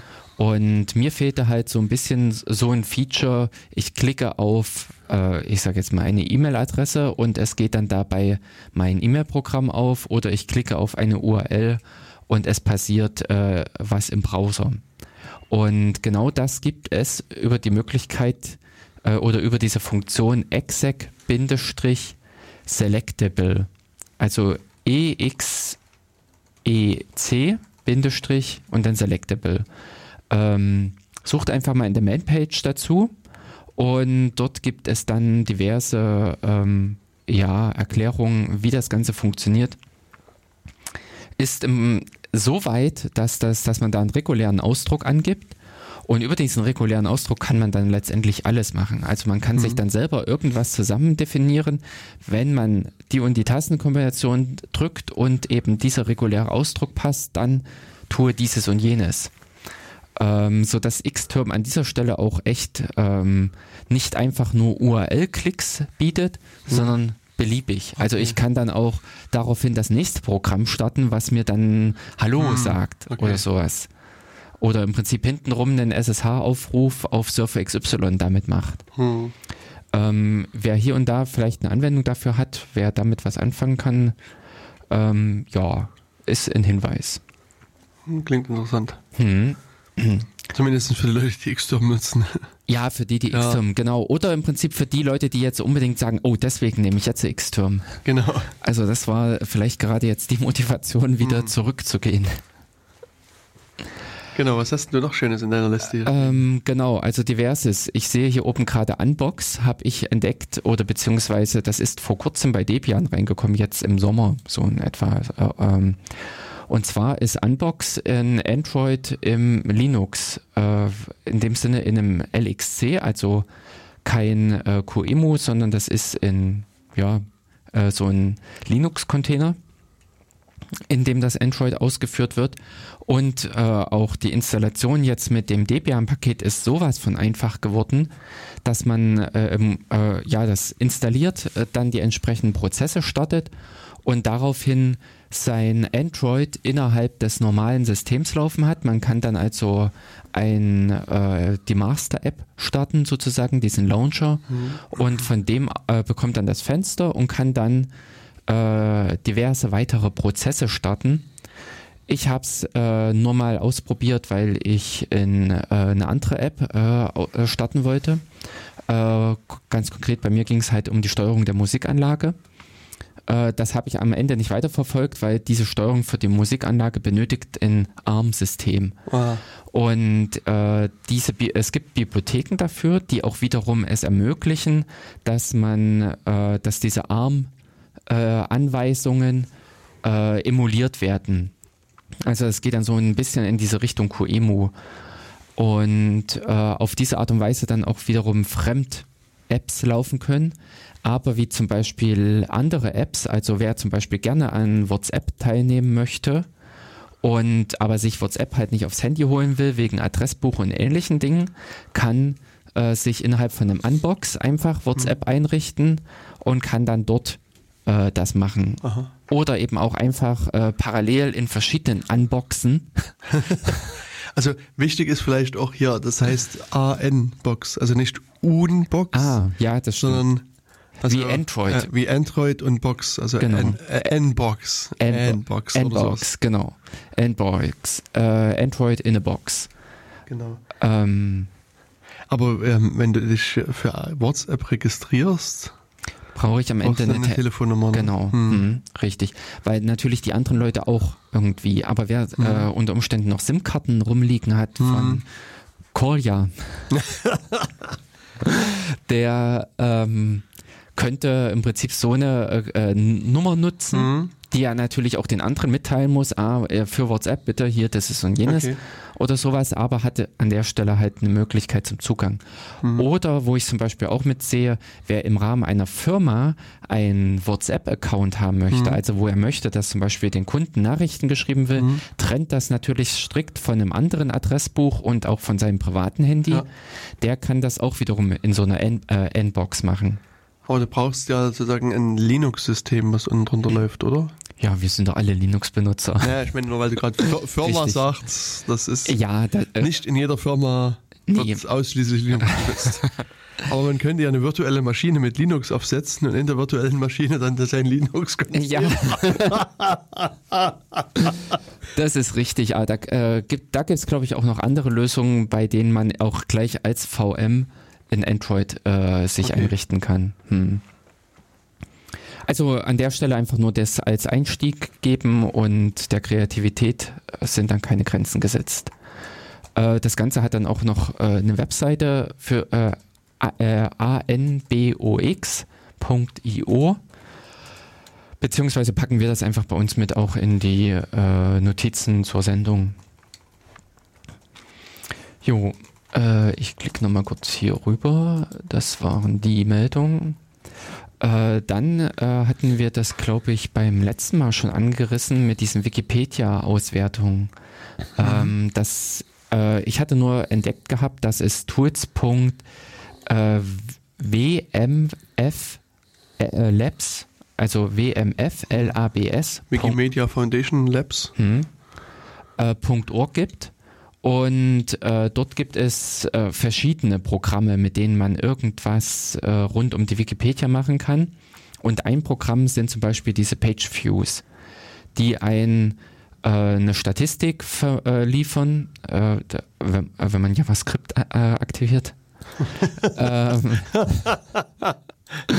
eine ähm, Statistik zum Beispiel, der über die Seitenaufrufe liefert beziehungsweise auch verschiedene Seitenaufrufe in der Wikipedia gegenüberstellen kann. Okay. Also das Standardbeispiel sind eben Hund und Katze, mhm. aber wer dort irgendwas macht, ähm, der kann da beliebige andere Begriffe okay. eingeben, kann sich darüber informieren, wie die äh, wie das Interesse von, äh, von irgendeinem Politiker gegenüber äh, den aktuellen irgendwas Skandalen sind, Glyphosat okay. oder sowas. Hm. Äh, oder wie hoch das Interesse Linux und Windows. Wir können ja mal einfach gucken, äh, wie die, äh, die beiden Windows gibt es erstmal als Artikel. Mhm. Und, und wie groß im Prinzip die Linux auch als Interesse. Und Ach, wir erkennen, äh, ja. also das Interesse an Linux ist vier bis fünfmal so hoch wie das Interesse an, an äh, Windows. Windows. Äh, solltet ihr also draußen ein Windows-System aktuell benutzen, überdenkt das. Genau. Achso, warte mal, hier muss man noch vielleicht äh, das, die deutsche Wikipedia eingeben. Mhm. Standardmäßig hat es erstmal bei. Äh, äh, bei der englischen wird da gesucht, aber auch in der deutschen äh, sollte es diese Artikel geben zur Windows und. Also das Interessante ist jetzt erstmal der Artikel äh, zur Windows wird nur ein Zehntel so oft wie im Englischen gelesen hm, wie im Englischen. Hm. Hm. Aber auch hier, also hier ist, also in Deutschland ist das Interesse an Linux noch viel stärker. Also hier ist eher so Faktor 7 bis 8, äh, der da zu verzeichnen ist. Also Linux ist sieben bis achtmal so interessant. interessant. hm, kann ich nur bestätigen. Richtig. Natürlich. Warte mal, dann müssen wir auch vielleicht ähm, ähm, Mac OS oder äh, OS X wäre vielleicht. Äh, aber Mac OS gibt es auch als Artikel. Na, oh, OS X und Windows sind ähnlich. Ja, vielleicht so halb so viel irgendwie. Hm. Achso, warte mal, wir, kann wir, können, wir können ja mal Windows. Nee, hier. OS X, ähm, ist das die Durchschnittszahl? Nee, Aufrufe insgesamt, täglicher so. Durchschnitt. Ach da. ja, ja, stimmt. Also genau, bei täglicher Durchschnitt Linux sind 776, 86 Windows und 55 OS X. Hm. Meine Intention oder mein, äh, wie ich äh, darauf gekommen bin, war, dass ich äh, ja einfach Datenanalyse und auch da äh, mit dem Hintergedanken, wenn man zum Beispiel Kindern erklären will, äh, was Datenanalyse oder allgemein äh, Leuten erklären möchte, Datenanalyse, wie verhält sich das, was passiert da, was kann man machen, auch mit eben solchen offenen Quellen, mit solchen offen zugänglichen äh, Werkzeugen. Mhm. Und da ist das hier zum Beispiel sehr äh, anschaulich. Genau. Genau, ich habe das nämlich gerade gesehen, also mir fiel auf, dass äh, die Seitengröße der mhm. Windows-Seite nur 31 Byte oder sowas waren. Oh, okay. Was äh, ah. dafür sprach, dass das keine echte Seite ist, ja, sondern eine Weiterleitung. Ähm, und dann ändert sich das Bild so ein ganz klein wenig. Ja. Wenn man also sozusagen Microsoft Windows hier auswählt, dann ist der tägliche Durchschnitt 833 und Linux 776. Also schade, schade. Ja ist doch leider Windows. Dann ist wahrscheinlich bei OS X das Interesse auch eher in diese Richtung gehend. Ah, ah ja. also Mac OS ist ja, dann der äh, richtige. Gut, da gehen wir hier nochmal Mac OS ein und gucken mal, was jetzt passiert. Aber das ist schön. Also sowas müsste einen in einem Vortrag einfach, also oder kann man in einem Vortrag ja auch äh, präsentieren, hm. dass genau das nämlich auch Schwierigkeiten in dieser Datenanalyse sind. Uh, und jetzt sehen wir, dass es nahezu keinerlei Unterschiede zwischen den drei Betriebssystemen gibt, weil der Durchschnittsabruf von Mac OS ist 953 und damit sogar ist es die Nummer 1. ja, ähm, genau. Also im Sinne von einer Datenanalyse, Auswertung sind solche Sachen interessant, weil das nämlich offen zugängliche Werkzeuge sind. Mhm.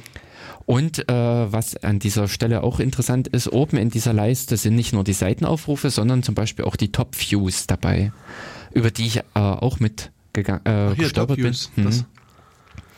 Und äh, da war ich auch ziemlich überrascht. Äh, und jetzt haben wir wieder äh, auf Nummer 1 für den Klau äh, November müsste es gewesen Oktober. sein. Ah, für den Oktober ist das. Ah ja. War Babylon Berlin. Mhm. Das mit großem Abstand, das ist, glaube ich, irgendeine so Fernsehserie oder sowas. Okay. ja, genau. ja, richtig. Das, dachte, das, klingt so wie so ein Theater oder irgendeine so eine. Okay, kenne ich nie. Äh, ging mir auch damals so. Eine Fernsehserie. Äh, äh, auch im September oder sowas, als ich äh, auf diese Top Views gegangen bin und habe so gedacht, du von den ersten drei Hauptdingern weiß ich überhaupt nicht, was das ist. Permakultur. Aha. Okay. Also Permakultur ist ein Konzept, das auf die Schaffung von dauerhaft funktionierenden, nachhaltigen und äh, naturnahen Kreisläufen, äh, Kreisläufe zielt. Aha. Okay, das hätte ich jetzt auch gedacht, dass es so ein Thema ist, was also ab, ab Platz 5 vielleicht. Äh, ja. nee, aber das, das, hätte ich jetzt für so ein abwegiges Thema gehalten. Okay. Es war im Oktober sogar uninter äh, also relevanter als die Landtagswahl in Bayern. Hm, genau. Genau, also sowas ist auch immer interessant zu sehen. Äh, da bildet, glaube ich, äh, die Wikipedia auch mit einem interessanten Abschnitt, so ein Teilausschnitt der Bevölkerung wieder äh, als ich nämlich äh, im, ich glaube im September oder August war das, äh, reingeschaut hatte, da ging es nämlich genau, da waren viele Stars. Mhm. Aber auf Platz 20 die Unix Shell finde ich auch sehr abwegig. Ja, also, finde ich auch cool. also äh, entweder gibt es irgendjemanden, der ein Skript laufen hat, der quasi Also das äh, aber äh, interessant ist, wenn man sich das anguckt, hier sind diese Liste hier ist auch bereinigt. Wenn man sich nämlich die unbereinigte anguckt, äh, dann, das ist dieses Häkchen nur Seiten im, Akt, äh, im äh, Artikelnamensraum. Okay, gut, ja. Äh, kommen nämlich plötzlich andere Zahlen raus. Ah. also, oder nee, kommen noch andere Seiten hinzu, hm. bei denen man dann ja gucken muss, ob die wirklich äh, von Interesse sind. Denn äh, wie hier ist es jetzt, dass die Wikipedia-Hauptseite natürlich auf Platz 1 ist, was mich nämlich ursprünglich auch gewundert hat, warum äh, die Hauptseite oder diese Startseite überhaupt nicht hm. Hm. genannt ist. Genau. Okay, ich meine aber auch hier, das, also wenn ich das Nekrolog, genau, das ist sozusagen die Liste von kürzlich verstorbenen Personen, die äh, Was? Okay. äh, also, dass, dass die auf Platz 3 ist, wundert mich jetzt auch, dass das. Hm. Also das finde ich interessant, äh, wenn man mal kurz äh, dieses Nekrolog 2018 hieß das ja, ja. In, in, diese Top Views mit vor, nee, nicht in die Top Views, sondern in diese Seitenaufrufe. Hm. Ganz so. von äh, unsere erste Seite, so. bei der wir erst waren. Hm. Ja, bei die. Genau. Und da ist nämlich diese Auflistung über die Tage hin zum Beispiel. Mhm. Und ich vermute, dass man an dieser Stelle auch sehen kann, wann jemand, äh, also dass irgendwo solche Spitzen drinne sind. Dass man unter Umständen das mit irgendwelchen Ereignissen in Verbindung bringen kann. Äh, was, also, ja, entweder eben irgendwelchen, ich überlege gerade im Oktober, wer alles gestorben ist. Aber ähm, trotzdem, dass das so einen Einfluss hat, finde ich ein bisschen Außergewöhnlich. Denn also Aber diese, hier guck mal, 22.000 Abrufe. Ja, das ist äh, das ist schräg und das ist nämlich erst am äh, der 25. waren äh, nur 13.000 Abrufe und am 26. plötzlich. Aber hier ist ja wirklich so ein regelmäßiges Muster drin. Also das sind immer so quasi äh, an einem Tag ah, der Woche könnte viele, es. dann geht es langsam runter, dann ist wieder der Startpunkt der Woche, dann geht es wieder runter. Also so gefühlt sind es immer so, so sieben Tagesblöcke. Hm, das dachte ich auch gerade. Also ein schönes Spielzeug für die Datenanalyse. Probiert euch da einfach mal aus. Richtig. Hm. Und bei dem Thema Datenanalyse kann ich gleich das nächste noch nachlegen. Okay, warte, ich gehe wieder hier hin. Und zwar habe ich entdeckt, äh, die, äh, nee, nicht JQ, Mist, wo steht's denn? Overpass heißt das äh, Spielzeug. Und zwar ist das eine Abfragesprache, hm. eine, pff, ja, äh, Datenbank Query Language oder Query Interface äh, für die ähm, für OpenStreetMap. Also OpenStreetMap an sich ist ja nicht nur einfach die Karte, sondern es bildet auch viel möglich, äh, viele andere Informationen ab. Also einerseits, äh, was ist das für ein Typ von Knoten, der da eingetragen ist? Was, äh, welchen Namen hat das? Wo befindet sich das? Und so weiter. Und da gab es äh, letztes Jahr oder dieses Jahr in der Zeit eine Auswertung der Orts, äh, Quatsch, nee, der Straßennamen in Deutschland. Das hatten die dann auch interaktiv gebastelt, mhm. sodass man da, äh, was weiß ich, eingeben konnte, wo gibt es den äh, Straßennamen Anger oder die Anger beinhalten. Mhm. Und dann wurden die schön auf der Karte angezeigt und man hatte am Ende, äh, konnte da so eine geografische Verteilung sehen. Damals schon resultierend aus der, äh, äh von dieser Seite her und in einem Gespräch mit einer Freundin war die Frage, wo gibt es alles Roda? Also der Ortsteil Roda, wie es hier bei Stadt mhm. Roda zum Beispiel ist. Genau, oder Friedrich Roda oder mhm. irgendwas anderes. Genau, deutet auf eine Waldrodung hin. Äh, und genau das war die, äh, also das, äh, dieser Ortsname daher rührt, weil früher dort an dieser Stelle mal der Wald gerodet wurde. Und da war die Frage, wie ist das deutschlandweit zu sehen? Und interessant ist, äh, spannend ist an dieser Sache, dass sich das nämlich auch in einem gewissen Gebiet erstreckt. Okay. Äh, das hast du jetzt wie rausgefunden? Ich habe dann, äh, ich habe dann irgendwie äh, äh, diese Overpass-Abfrage-Seite äh, mhm. gefunden und habe dann da äh, mit ein bisschen Basteln mir diese Abfrage zusammen äh, und eben gesagt, ich möchte innerhalb von, äh, ich möchte, ich suche einen Knoten, mhm. dessen Namen und da kann man schön einen regulären Ausdruck reinpacken. Sprich, ich konnte schön sagen, das Ding soll auf Ro äh, Roda enden mhm. oder nicht äh, zum Beispiel, wenn man nur Roda reingibt, dann äh, werden auch ähm, äh, äh, also eben das äh, ein Wort äh, innerhalb also, des Roter Stadt zum Beispiel wäre dann mit oder, oder ja genau. ähm, Roter Rode oder so. Ja genau. Lauter solche äh, Treffer gäbe es dann ja mit was eigentlich nicht meine Intention war. Als nächstes habe ich dann als Filterkriterium mit angegeben ich suche einen ähm, äh, also der Knoten soll vom Typ Stadt oder Dorf oder Siedlung oder äh, kleinere Stadt also da gibt es in der Wikipedia verschiedene Kategorien, äh, nicht in der Wikipedia, Entschuldigung, bei OpenStreetMap verschiedene Kategorien und habe die dann äh, als mögliche äh, Angaben gesucht, weil ich eben genau keine Straßen haben wollte und ich wollte keine Häuser haben und ich wollte keine, äh, äh, was weiß ich, eben Wiesen und Felder, sondern ich wollte eben wirklich nach äh, Städten, Dörfern, Orten filtern. Mhm. Okay, also das heißt, du hast jetzt hier nach Knoten gesucht, die mit roter enden, mhm. die irgendwie Ortschaften sind, also Stadt. Was ist eine Hamlet eigentlich? Äh, das ist, glaube ich, eine Siedlung, heißt okay. das. Ähm ja, ein Vorort äh, und, und Dörfer, okay. Mhm. Genau, und dann ein, ein B-Box ist irgendwie Bounding-Box vermutlich, dass er da irgendwas. Äh, genau, vom aktuellen Kartenabschnitt, äh, Abschnitt, also der ausgewählt ist, wenn man mhm. im Prinzip in die Karte äh, auf der rechten Seite rein und Raum such, äh, zoomt. Wenn ich jetzt hier beherzt auf Aufdrü Ausführen drücke, könnte es sein, dass es da. Ein Fehler ist aufgetreten. Request rejected, server not found. Oh, ist das Projekt mittlerweile offline? Nee, warte mal, vielleicht liegt es nee, daran, ähm, dass ah, wir müssen dieses JavaScript hier noch äh, mhm. Alles freischalten muss. Jetzt wird die Anfrage nämlich bearbeitet. Ah, okay. Und oh, jetzt findet man eine ganze Reihe von Knöpfen. Ja, dann wird nämlich grafisch auf der rechten Seite äh, die Treffer angezeigt und man sieht, dass eben, wie hier bei uns in der Umgebung, Stadtroter bei Kala ist es, glaube ich, ähm, oh, Mist. Hier, hier gibt es noch ein äh, Neuroda. Neuroda. Ähm, Mist, unterhalb der Leuchtenburg liegt ein Ort, der auch auf Roda äh, endet. Achso.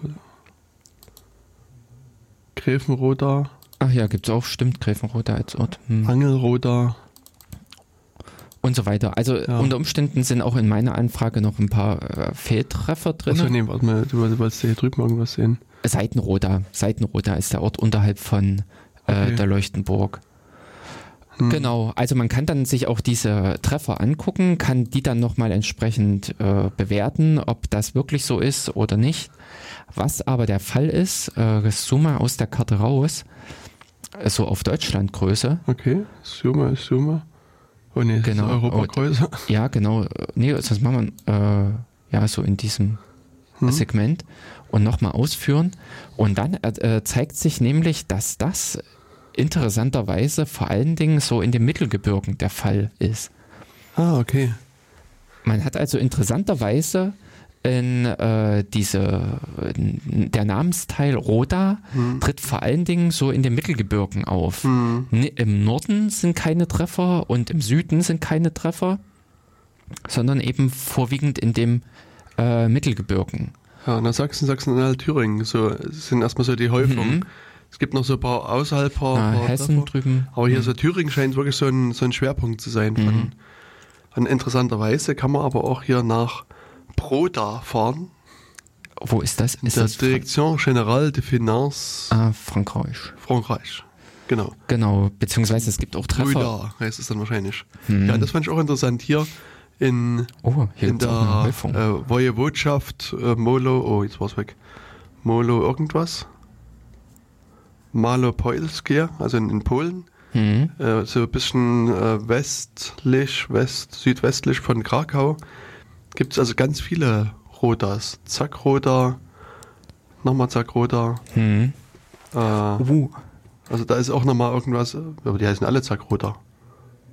Ach. Ach nee, ist in Village Potwick. Also das, also das, also hier gibt es so einen ah. Tag, der heißt is in Village. Also mhm, und genau. der Name ist Zakroda, also aber immer in anderen Dörfern, genau. Piotrowice ah. und Kozi. Ach, vielleicht. Und, also da ist es irgendwie sozusagen das irgendwas mit einer Suche. Also irgendwas, das nee, Zakroda ist vielleicht irgendein polnisches Wort für Vorort, so wie bei uns halt auch die Stadtteile. Hm ja auch Namen haben. Äh, so ist es dort vielleicht. Also mit, vor allen Dingen mit diesen Endungen Roda, da wäre ich vorsichtig, ob man die in den fremden Sprachen auch so übertragen kann wie bei uns. Aber ähm, eben hier ein Beispiel einfach für eine Datenanalyse oder Datenauswertung. Äh, hier im historischen Kontext ha, gesehen und Bauernhof heißt das. das ah, okay. das ist ja natürlich dann nicht abwegig dass es einen Bauernhof äh, öfter gibt. Hm. Ja. Aber trotzdem ist es hier, also in, in Polen gibt es nur die Häufung eigentlich unten um, um Krakau hm. und dann gibt es noch vier andere, die sich hier auch so ein bisschen verteilen, das war's. Also. Hm. Aber da würde ich, mh, hm, also eben außerhalb des deutschen Sprachraums, da wäre ich vorsichtig. Hm beziehungsweise von eben der äh, bei der Auswertung, die die Zeit gemacht hatte, mhm. äh, wo es um die Straßennamen ging, da waren auch schöne Beispiele dabei, zum Beispiel, äh, wo es die Straße Limes gibt. Und mhm. da sieht man wirklich, dass sich dieser römische Grenzwall da äh, durch Deutschland zieht. Okay. Oder äh, was auch interessant ist, den Anger. Anger ist auch keine so Deutschland verbreitete Bezeichnung. Mhm sondern äh, glaube ich, das war auch, lag das eher im nördlichen äh, Bereich. Hm. Also das Interessante ist jetzt, was ich jetzt so nebenbei mhm. mal probiert habe, aus Roda Rode zu machen. Ja.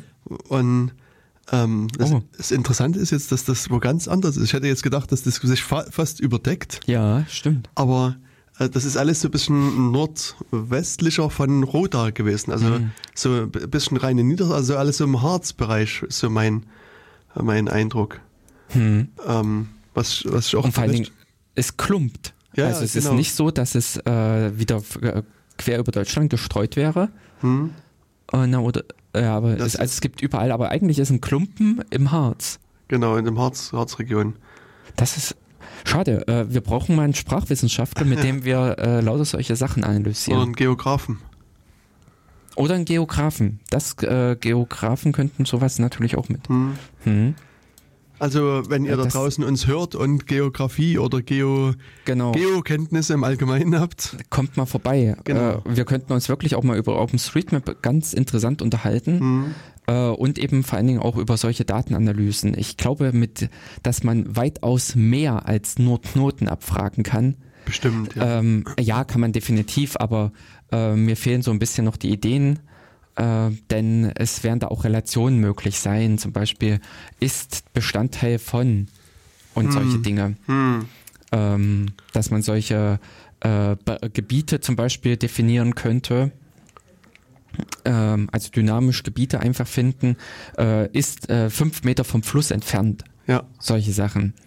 Ist äh, wahrscheinlich auch in dieser Abfragesprache möglich, um herausfinden zu können, dass eigentlich, äh, ja, ich hatte nämlich mal ein Projekt gefunden oder Mhm. mal diese Idee gehört, die Fünf-Minuten-Stadt. Ähm, ja, genau. Und zwar war da die Intention bei der Städteplanung, dass jede wichtige Infrastruktur höchstens fünf Minuten entfernt ist von deinem Zuhause. Okay. Dass man also versucht, äh, Ärzte, Einkaufsmöglichkeiten und so weiter danach zu strukturieren. Also bei mir, zu, äh, ich kann schon mal definitiv sagen, ich will, wohne nicht in der fünf Minuten Ecke, aber äh, so eine Abfrage könnte man machen, denn die Wikipedia, äh, ach, der OpenStreetMap sind ja Ärzte verzeichnet, Einkaufsmöglichkeiten und so weiter.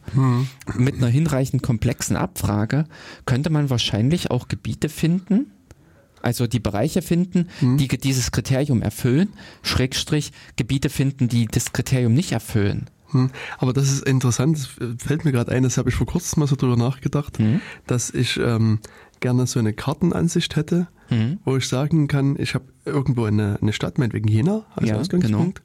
Und ich möchte gerne so ein Overlay haben von allen Plätzen, die ich mit dem Auto innerhalb einer Stunde von Jena aus erreichen kann.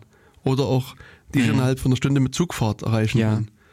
Und ich meine, das ist ja kein Kreis. Weißt du, sondern Nee, genau, das ist das ist so eine Wolke. Genau, und das, also, da, da habe ich keine Idee, wie man sowas erstellen kann. Also auch da wieder die Frage an alle da draußen, wenn ihr eine Idee habt, wie man sowas auch dynamisch machen kann, äh, würde ich das interessant finden, aber auch statisch erstmal. Also wenn das jemand vorausgerechnet hat, würde ich das auch mal interessant finden, ähm, wie das so aussieht. Also sozusagen Zug würde mich interessieren und auch Auto würde mich so interessieren, mal so in einer gewissen Zeiteinheit. Äh, weil ich sag mal, jetzt nach, äh, keine Ahnung, Naumburg zu fahren, Mhm. äh, wenn das dauert keine ist weniger als eine Stunde. Aber sozusagen innerhalb einer Stunde ist es erreichbar, Genau. sagen wir mal. Ähm, und, und verschiedene andere Dörfer auch. Und auf der anderen Seite, keine Ahnung, nach bis zur bayerisch-thüringischen Grenze. Das ist, nee, das ist auch mehr als eine Stunde. Aber sagen wir mal Genau. so, nach Hof zum Beispiel, was jetzt kilometermäßig viel, wahrscheinlich weiter weg ist als Naumburg, ist auch eine Stunde. Also es man hat irgendwie dann so ein komisches Konstrukt. Und mich würde das mal interessieren, wie das sich so ausgestaltet, Genau. ausformt. Und äh, eben wie zum Beispiel Bahn ist äh, insofern auch interessant, dass ein bisschen links und rechts daneben die Orte, die sind un, äh, wesentlich länger Richtig. erreichbar, weil man umsteigen muss oder äh, überhaupt vielleicht gar nicht, äh, also vielleicht gar nicht hinkommt. Oder auf der anderen Seite, wenn man jetzt mal weggeht von Jena und sozusagen dieselbe Karte von Apolda oder Bad Sulza oder Buttstedt Mhm. zeichnet, also da wird dieser Radius vermutlich viel kleiner. Ja, werden. genau. Und, und also, also mich würde einfach mal interessieren, wie das äh, so aussieht, ohne dass ich das jetzt mit der Hand ausrechnen muss. Hm, hm. Im Werkzeug, ja. Ein Tool. Ein Tool. Weil ich Ja. hatte das jetzt wieder, ich war vor kurzem etwas weiter weg im Thüringischen. Hm. Und ähm, ich habe eine anderthalb Stunde bin ich, also nach Schmalkalden, kann ich ganz konkret, konkret sagen. Hm. Ähm, Schmalkalden, also bin eine anderthalb Stunde hingefahren.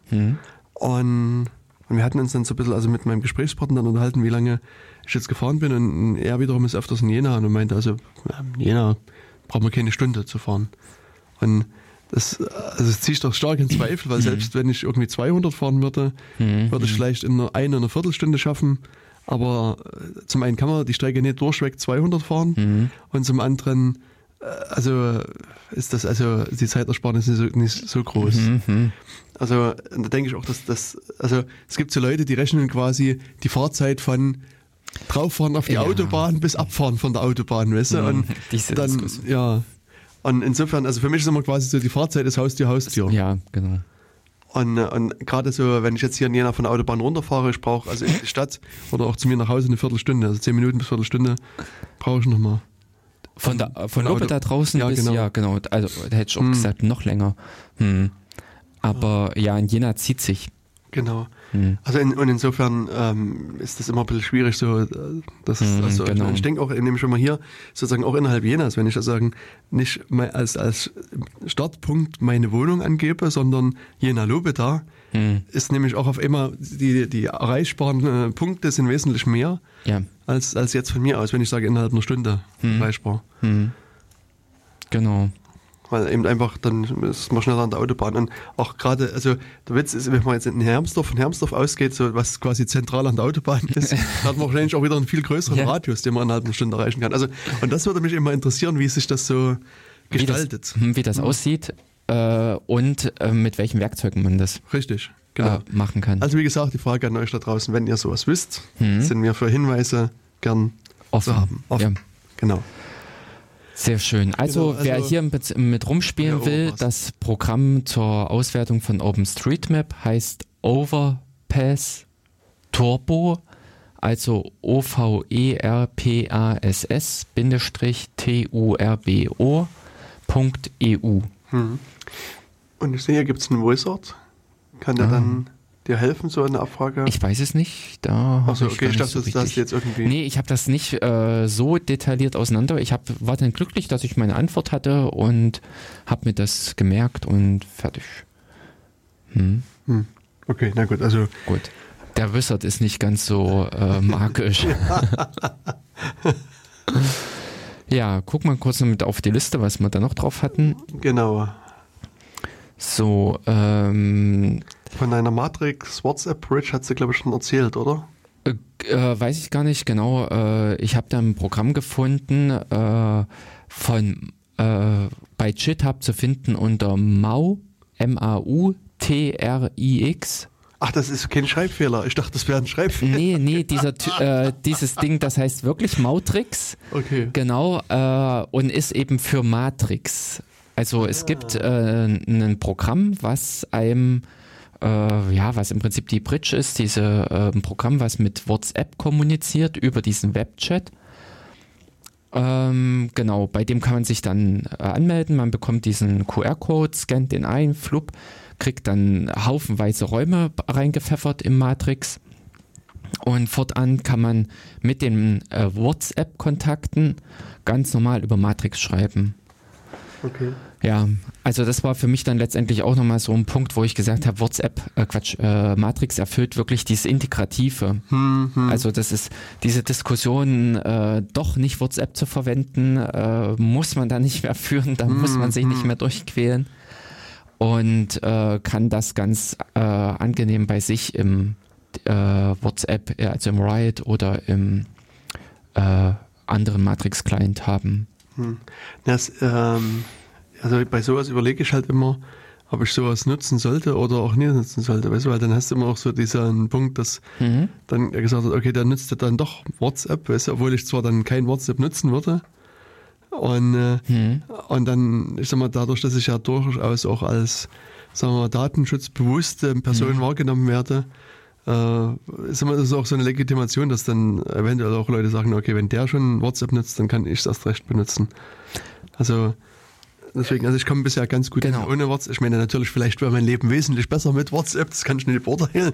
Aber äh, ich sag mal, ich komme also aus meiner Sicht auch ohne WhatsApp relativ gut hin. Genau. Das ist, glaube ich, am Ende äh, einfach diese Frage, äh, mhm. was man für sich äh, also die man für sich beantworten mhm. muss. Äh, Brauche ich dieses Ding? Ja. Und äh, ich kenne auch andere, die WhatsApp benutzt haben und haben das hinterher wieder weggeschmissen, mhm. weil sie einfach auch ähm, mit dieser Art und Weise de, der Kommunikation nicht klargekommen sind. Ja. Also das Interessante ist auch, was, also ich sag mal, was ich zum einen erlebe, ist immer wieder, dass WhatsApp verteufelt wird. Dass Leute sagen, WhatsApp ist scheiße und ihr dürft mhm. kein WhatsApp mehr nutzen. Ja, und also sozusagen in dieser, sag mal, ja, äh, also ich meine, an sich kann ich das verstehen. Und ich, also ich würde das auch, also ich finde WhatsApp aus verschiedenen Gründen auch scheiße. Hm. Und, und will es auch aus dem Grund nicht nutzen. Also, Aber aus moralischen äh, oder äh, ja, aus Datenschutzgründen. Also zum okay. einen, hm. sie kümmern sich nicht um die Daten. Also es, früher hm. war, war so WhatsApp so ein Problem mit Sicherheitslücken hm. ohne Ende. Und, und also jetzt, also das ist in letzter Zeit mir nicht mehr aufgefallen, mhm. großartig, aber sozusagen die Datenschutzproblematik ist halt immer noch nach wie vor da und die wird auch nie besser werden aus meiner Sicht. Also insofern habe ich kein gesteigertes Interesse da, da WhatsApp zu nutzen. Es gibt halt einige Personen, wo ich sage, die liegen mir eigentlich am Herzen mhm. und die nutzen nur WhatsApp und da, mhm. die kriege ich auch nicht überzeugt. Mhm. Insofern mhm. denke ich manchmal drüber nach, ob ich nicht auch WhatsApp einsetzen sollte, aber am Ende bin ich wieder, wenn ich mir dann mal nochmal Gedanken dazu mache, will ich das wirklich, komme ich dann zum Punkt, nee, will ich eigentlich nicht. Mhm. Also, und nee, was ich aber jetzt, was, was ich immer wieder auch versuche, den Leuten sag mal, den, den Datenschutz-Taliban zu vermitteln ist, mhm. das hilft niemandem, wenn du sagst, WhatsApp ist scheiße, benutzt kein WhatsApp mehr, weißt du? Das, also, wenn mir das jemand sagt, wenn ich jetzt WhatsApp-Nutzer wäre und jemand, du kämst zu mir und sagst, ey, WhatsApp ist scheiße, nutzt das nicht mehr, würde ich zwar vielleicht auf einer rationalen Ebene das sogar einsehen und sagen, stimmt, eigentlich Jörg hast recht, mhm. das gefällt mir nie, aber weißt du, ich muss also, mindestens der Person eine Brücke bauen und sagen, also wenn du kein WhatsApp nutzen willst, dann nutzt doch lieber Messenger A, B, C, D mhm, und E. Genau.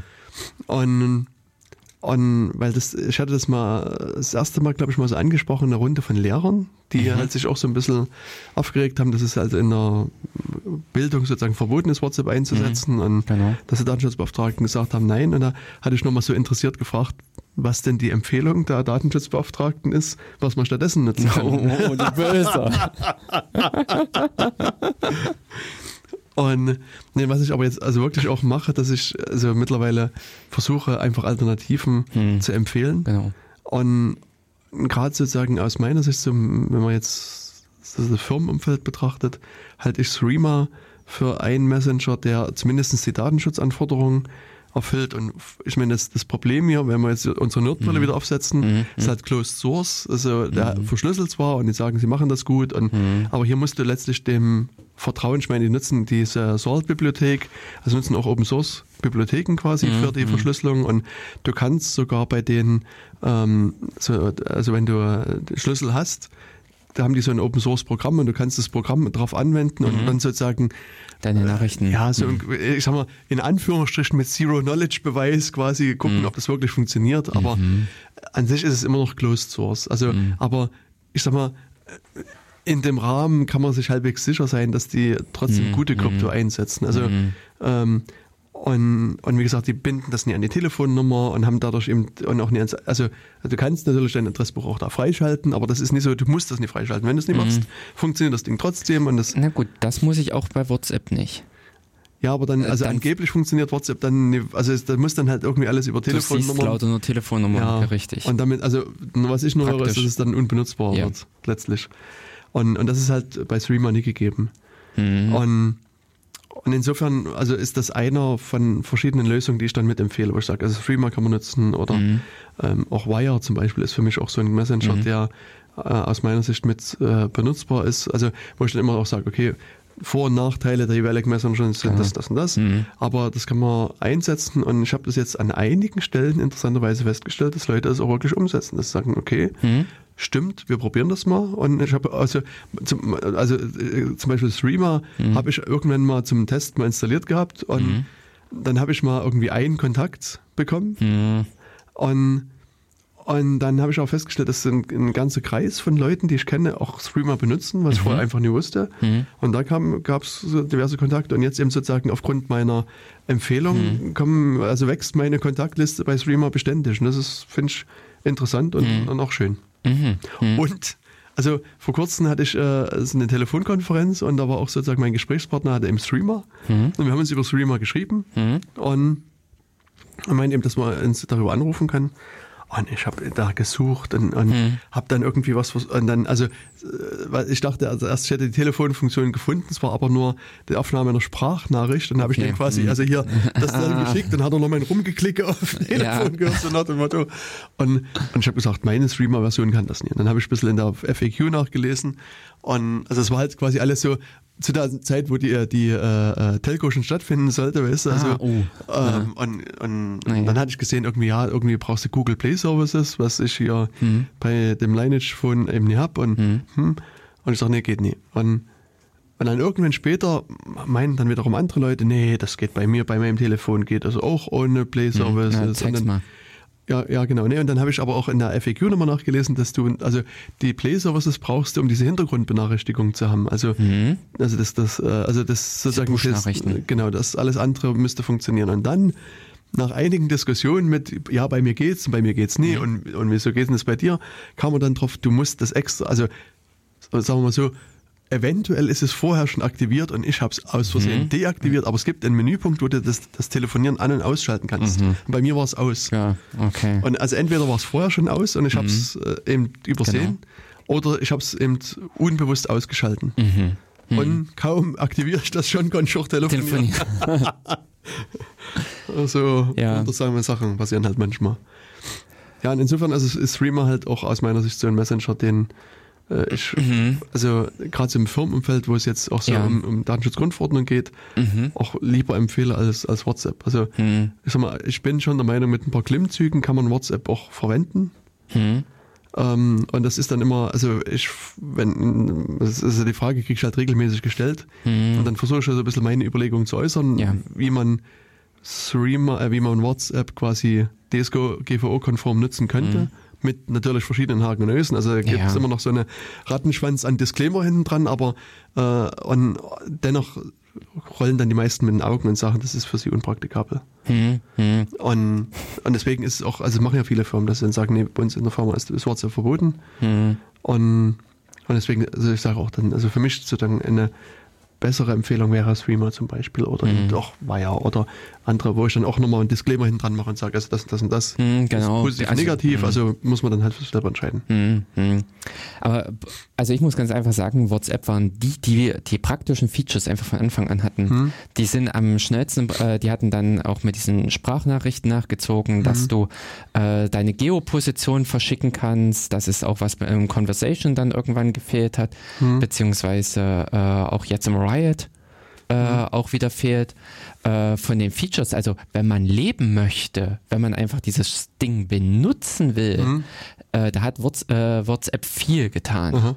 Aber Und, also das muss ich sagen, das ist etwa, also diese Sprachnachrichten ist was, was mich persönlich immer ja. amüsiert, ja. wo ich mir sage, weißt du, warum rufen die sich nicht gegenseitig an? Also ich erlebe immer wieder Jugendliche, die sprechen eine Sprachnachricht, mhm. schicken die, die Gegenseite hört sich das an, antwortet drauf und schickt die wieder. Weißt du? Also, wo ich sage, warum?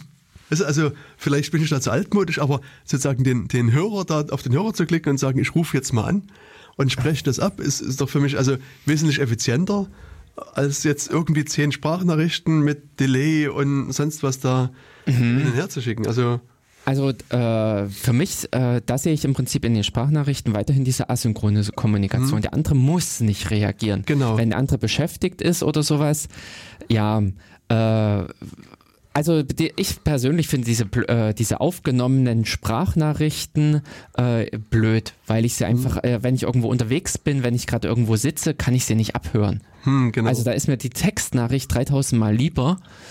Äh, grundsätzlich bevorzuge ich eigentlich auch eher eine asynchrone Kommunikation, ja. wo ich nicht dazu aufgefordert bin, jetzt sofort, wie eben bei, einer Te äh, bei einem Telefon. Hm. Ja. Genau. Also das ist Und, aber auch generell so, also ich meine jetzt im geschäftlichen Umfeld ruft man eher mal an, glaube ich. Mhm. Aber ansonsten ist es viel so, dass ich erstmal eine Nachricht schicke und sage, hier hast du gerade Zeit, kann ich mal anrufen. Ach so. Oder wann mhm. passt und dann macht man sich eben einen Termin aus oder wenn ja ist, dann ruft man eben gleich mal durch. Mhm. Also mir fiel jetzt gerade wieder, weil mir das in äh, jetzt in den letzten Wochen passiert ist, hm? äh, dass die E-Mail geschickt wurde und der Anruf hinterher kam. genau. Haben Sie meine E-Mail bekommen? Ich habe noch gar keine Antwort. Ja. Ich habe ja, vor fünf Sekunden rausgeschickt und Sie haben noch nicht geantwortet. Ich wollte es sicher gehen, dass es. Ja, genau, ja. Ähm, genau. Aber äh, ich finde, für mich ist einfach mit äh, das ausschlaggebende Ding wie äh, die Freiheit einfach. Habe ich die Wahl zu gehen? Hm. Also wie offen ist das System, dass ich meines äh, Schecke packen kann und zum nächsten hm. gehen kann? Aber das dürfte und, jetzt kein Problem mehr sein. Weil seit 25.05., wie du weißt, gibt es ja. ja die Datenschutzgrundverordnung und die gibt dir das Recht auf Datenübertragbarkeit das heißt, der Anbieter muss dir die Daten in einem gängigen, maschinenlesbaren Format übermitteln. Ja, äh, die, äh, derartige Geschichten gab es auch vorher schon äh, mhm. in diesen Messengern. Äh, die Exporte, die da rauskommen, die sind einfach unbrauchbar. Also dieses gängige maschinenlesbare Format, das ist so wie Shiwashi, dass die dir dann hm. einfach eine Textdatei rausdampen, hm. wo Name, Doppelpunkt, Nachricht und so weiter steht. Maschinenlesbar, gängig. Eben, genau, also, richtig. Da steht nicht, äh, nee, warte mal, es gab drei Kriterien, fällt mir gerade ein, aber strukturiert war glaube ich trotzdem keins. Doch, doch, gängig maschinenlesbar und strukturiert müsste es, glaube ich, Zeilen, Zeilenbasiert ist eine Strukturierung. Ja, fertig aus. Ja, aber damit kann man am Ende nichts anfangen. also insofern, nee, ich möchte ganz gerne, wie zum Beispiel eben bei WhatsApp ist es so, oder es wird auch bei allen anderen so sein, dass man hinten noch mal in die Datenbank reingreifen kann. Mhm. Äh, also, wenn mich bei WhatsApp die Nachrichten interessieren, und das habe ich auch schon einfach gemacht, habe ich die SQLite vom Telefon runtergenommen und habe die okay. äh, äh, mit SQ, äh, also mit SQL äh, mir die Sachen rausgeholt. Mhm. Das ist kein offizieller Zugang, aber das ist für mich dann ein echter äh, Datenaustausch. Hm. Ähm, und äh, das ist letztendlich äh, diese Frage, diese Schwierigkeit, äh, welche Freiheiten geben mir, äh, geben mir die Systeme und auch umgekehrt, wie offen sind sie? Wo ich jetzt bei, ähm, na, bei Matrix einfach erlebt habe, ich habe äh, heute die Nachrichten, also auch die äh, Infos an, ähm, na, an äh, unsere persönlichen Einladungen der Zuhörer mhm. äh, habe ich einfach bei mir aus dem ähm, Riot heraus verschickt, mhm. weil ich dort die Kontakte eingebunden habe. Okay. Also ich habe da schon die Möglichkeit von Matrix, diese Integration woanders hin. Und das ist letztendlich das, was es für mich mhm. angenehm macht, um letztendlich leben zu können. Wie machst du das eigentlich bei XMPP? Kannst du da auch die. Äh, es gibt auch diese XMPP-Bridge, aber die habe ich nee, noch. ich meine, kannst du bei XMPP, also ist eher so ein lautes Nachdenken ja, hm. äh, auf die. Äh, deine Datenbank sozusagen, auf deine Kontakt, also Kontaktdatenbank ist ja kein Problem, aber deine äh, Chat-Historie Genau, XMPP war ja noch so schön, äh, also weil da wurden die Nachrichten verschickt, da waren die Endpunkte dafür mhm. verantwortlich. Und da hat äh, jedenfalls, ich hatte bei mir äh, Pitchin mhm. so eingestellt mhm. und auch dann äh, Gajim. Genau, dass es äh, die Nachrichten speichert. Mhm. Und dann haben die die, äh, und Gajim ist zum Schluss auch dazu übergegangen und hat die Nachrichten als ein SQLite mhm. äh, mit abgelegt. Ich glaube, die waren es, die gewechselt haben äh, sodass man auch dann äh, schönere Abfragen machen konnte. Also mhm. sowas wie Zeitraumeinschränkung plus Schlagworttreffer und Person. Mhm. Also was so eine einfach komplexe Abfrage wird, die man in SQL ausdrücken kann. Genau, also, also aber in der die praktikable nicht. Frage, die mhm. ich mir jetzt stelle, wenn du jetzt das Ganze mit OTR machst, also mit, mit äh, Verschlüsselung mhm. oder OMEMO, mhm. Genau. Lockt der das immer noch im Klartext auf deine Festplatte? Ja. Okay. Die haben das in, im Klartext äh, mitgeschrieben. Hm. Ja. Da hast du bei Pitchen, bei Pitchen war es glaube ich immer, immer die Warnung drüber stehen gehabt. Hm. Äh, Achtung, dies ist ein verschlüsselter Chat und die Nachrichten werden äh, unverschlüsselt gespeichert oder so ähnlich. Okay. Hm, Na gut, genau. immerhin das. Also das ist ja schon mal von Vorteil. Da könnte man noch drüber nachdenken und sagen, okay, dann deaktivierst das oder sowas. Genau, die, genau. Also die Wahl hast du im Prinzip auch bei Gachim, kannst du sagen, äh, verschlüsselte Nachrichten oder eben Omemo-Nachrichten mhm. nicht speichern. Ja. Aber ähm, für mich ist es praktisch so, dass ich alle Nachrichten äh, gesichert haben will, die ich mit irgendwelchen ähm, mit meinem Umfeld pflege. Hm. Ja, es ist so, es äh, gibt da einen Nutzer bzw. eine Nutzerin mhm. des schönen Chatprogramms Adium. Mhm was auch quasi die Nachrichten gespeichert hat auf mhm. seiner Festplatte. Mhm. Und was am Ende äh, dafür gesorgt hat, unter anderem dafür gesorgt hat, dass die Person mehrere Jahre im Gefängnis gelandet ist. Mhm. Also das äh, Beispiel ist hier Chelsea Manning, mhm. die noch unter dem Namen Bradley Manning diese diversen äh, Regierungsdateien an Wikileaks weitergegeben hat und dann sich in einem Chat mit äh, so einem amerikanischen Hacker mhm. da quasi geäußert hat und, und die, die Logdateien hat dann später haben die Ermittler gefunden im Klartext ja, und dann mhm. war das eben ein Zeichen mit, wo gesagt wird, okay, da ist die Tür zum Gefängnis.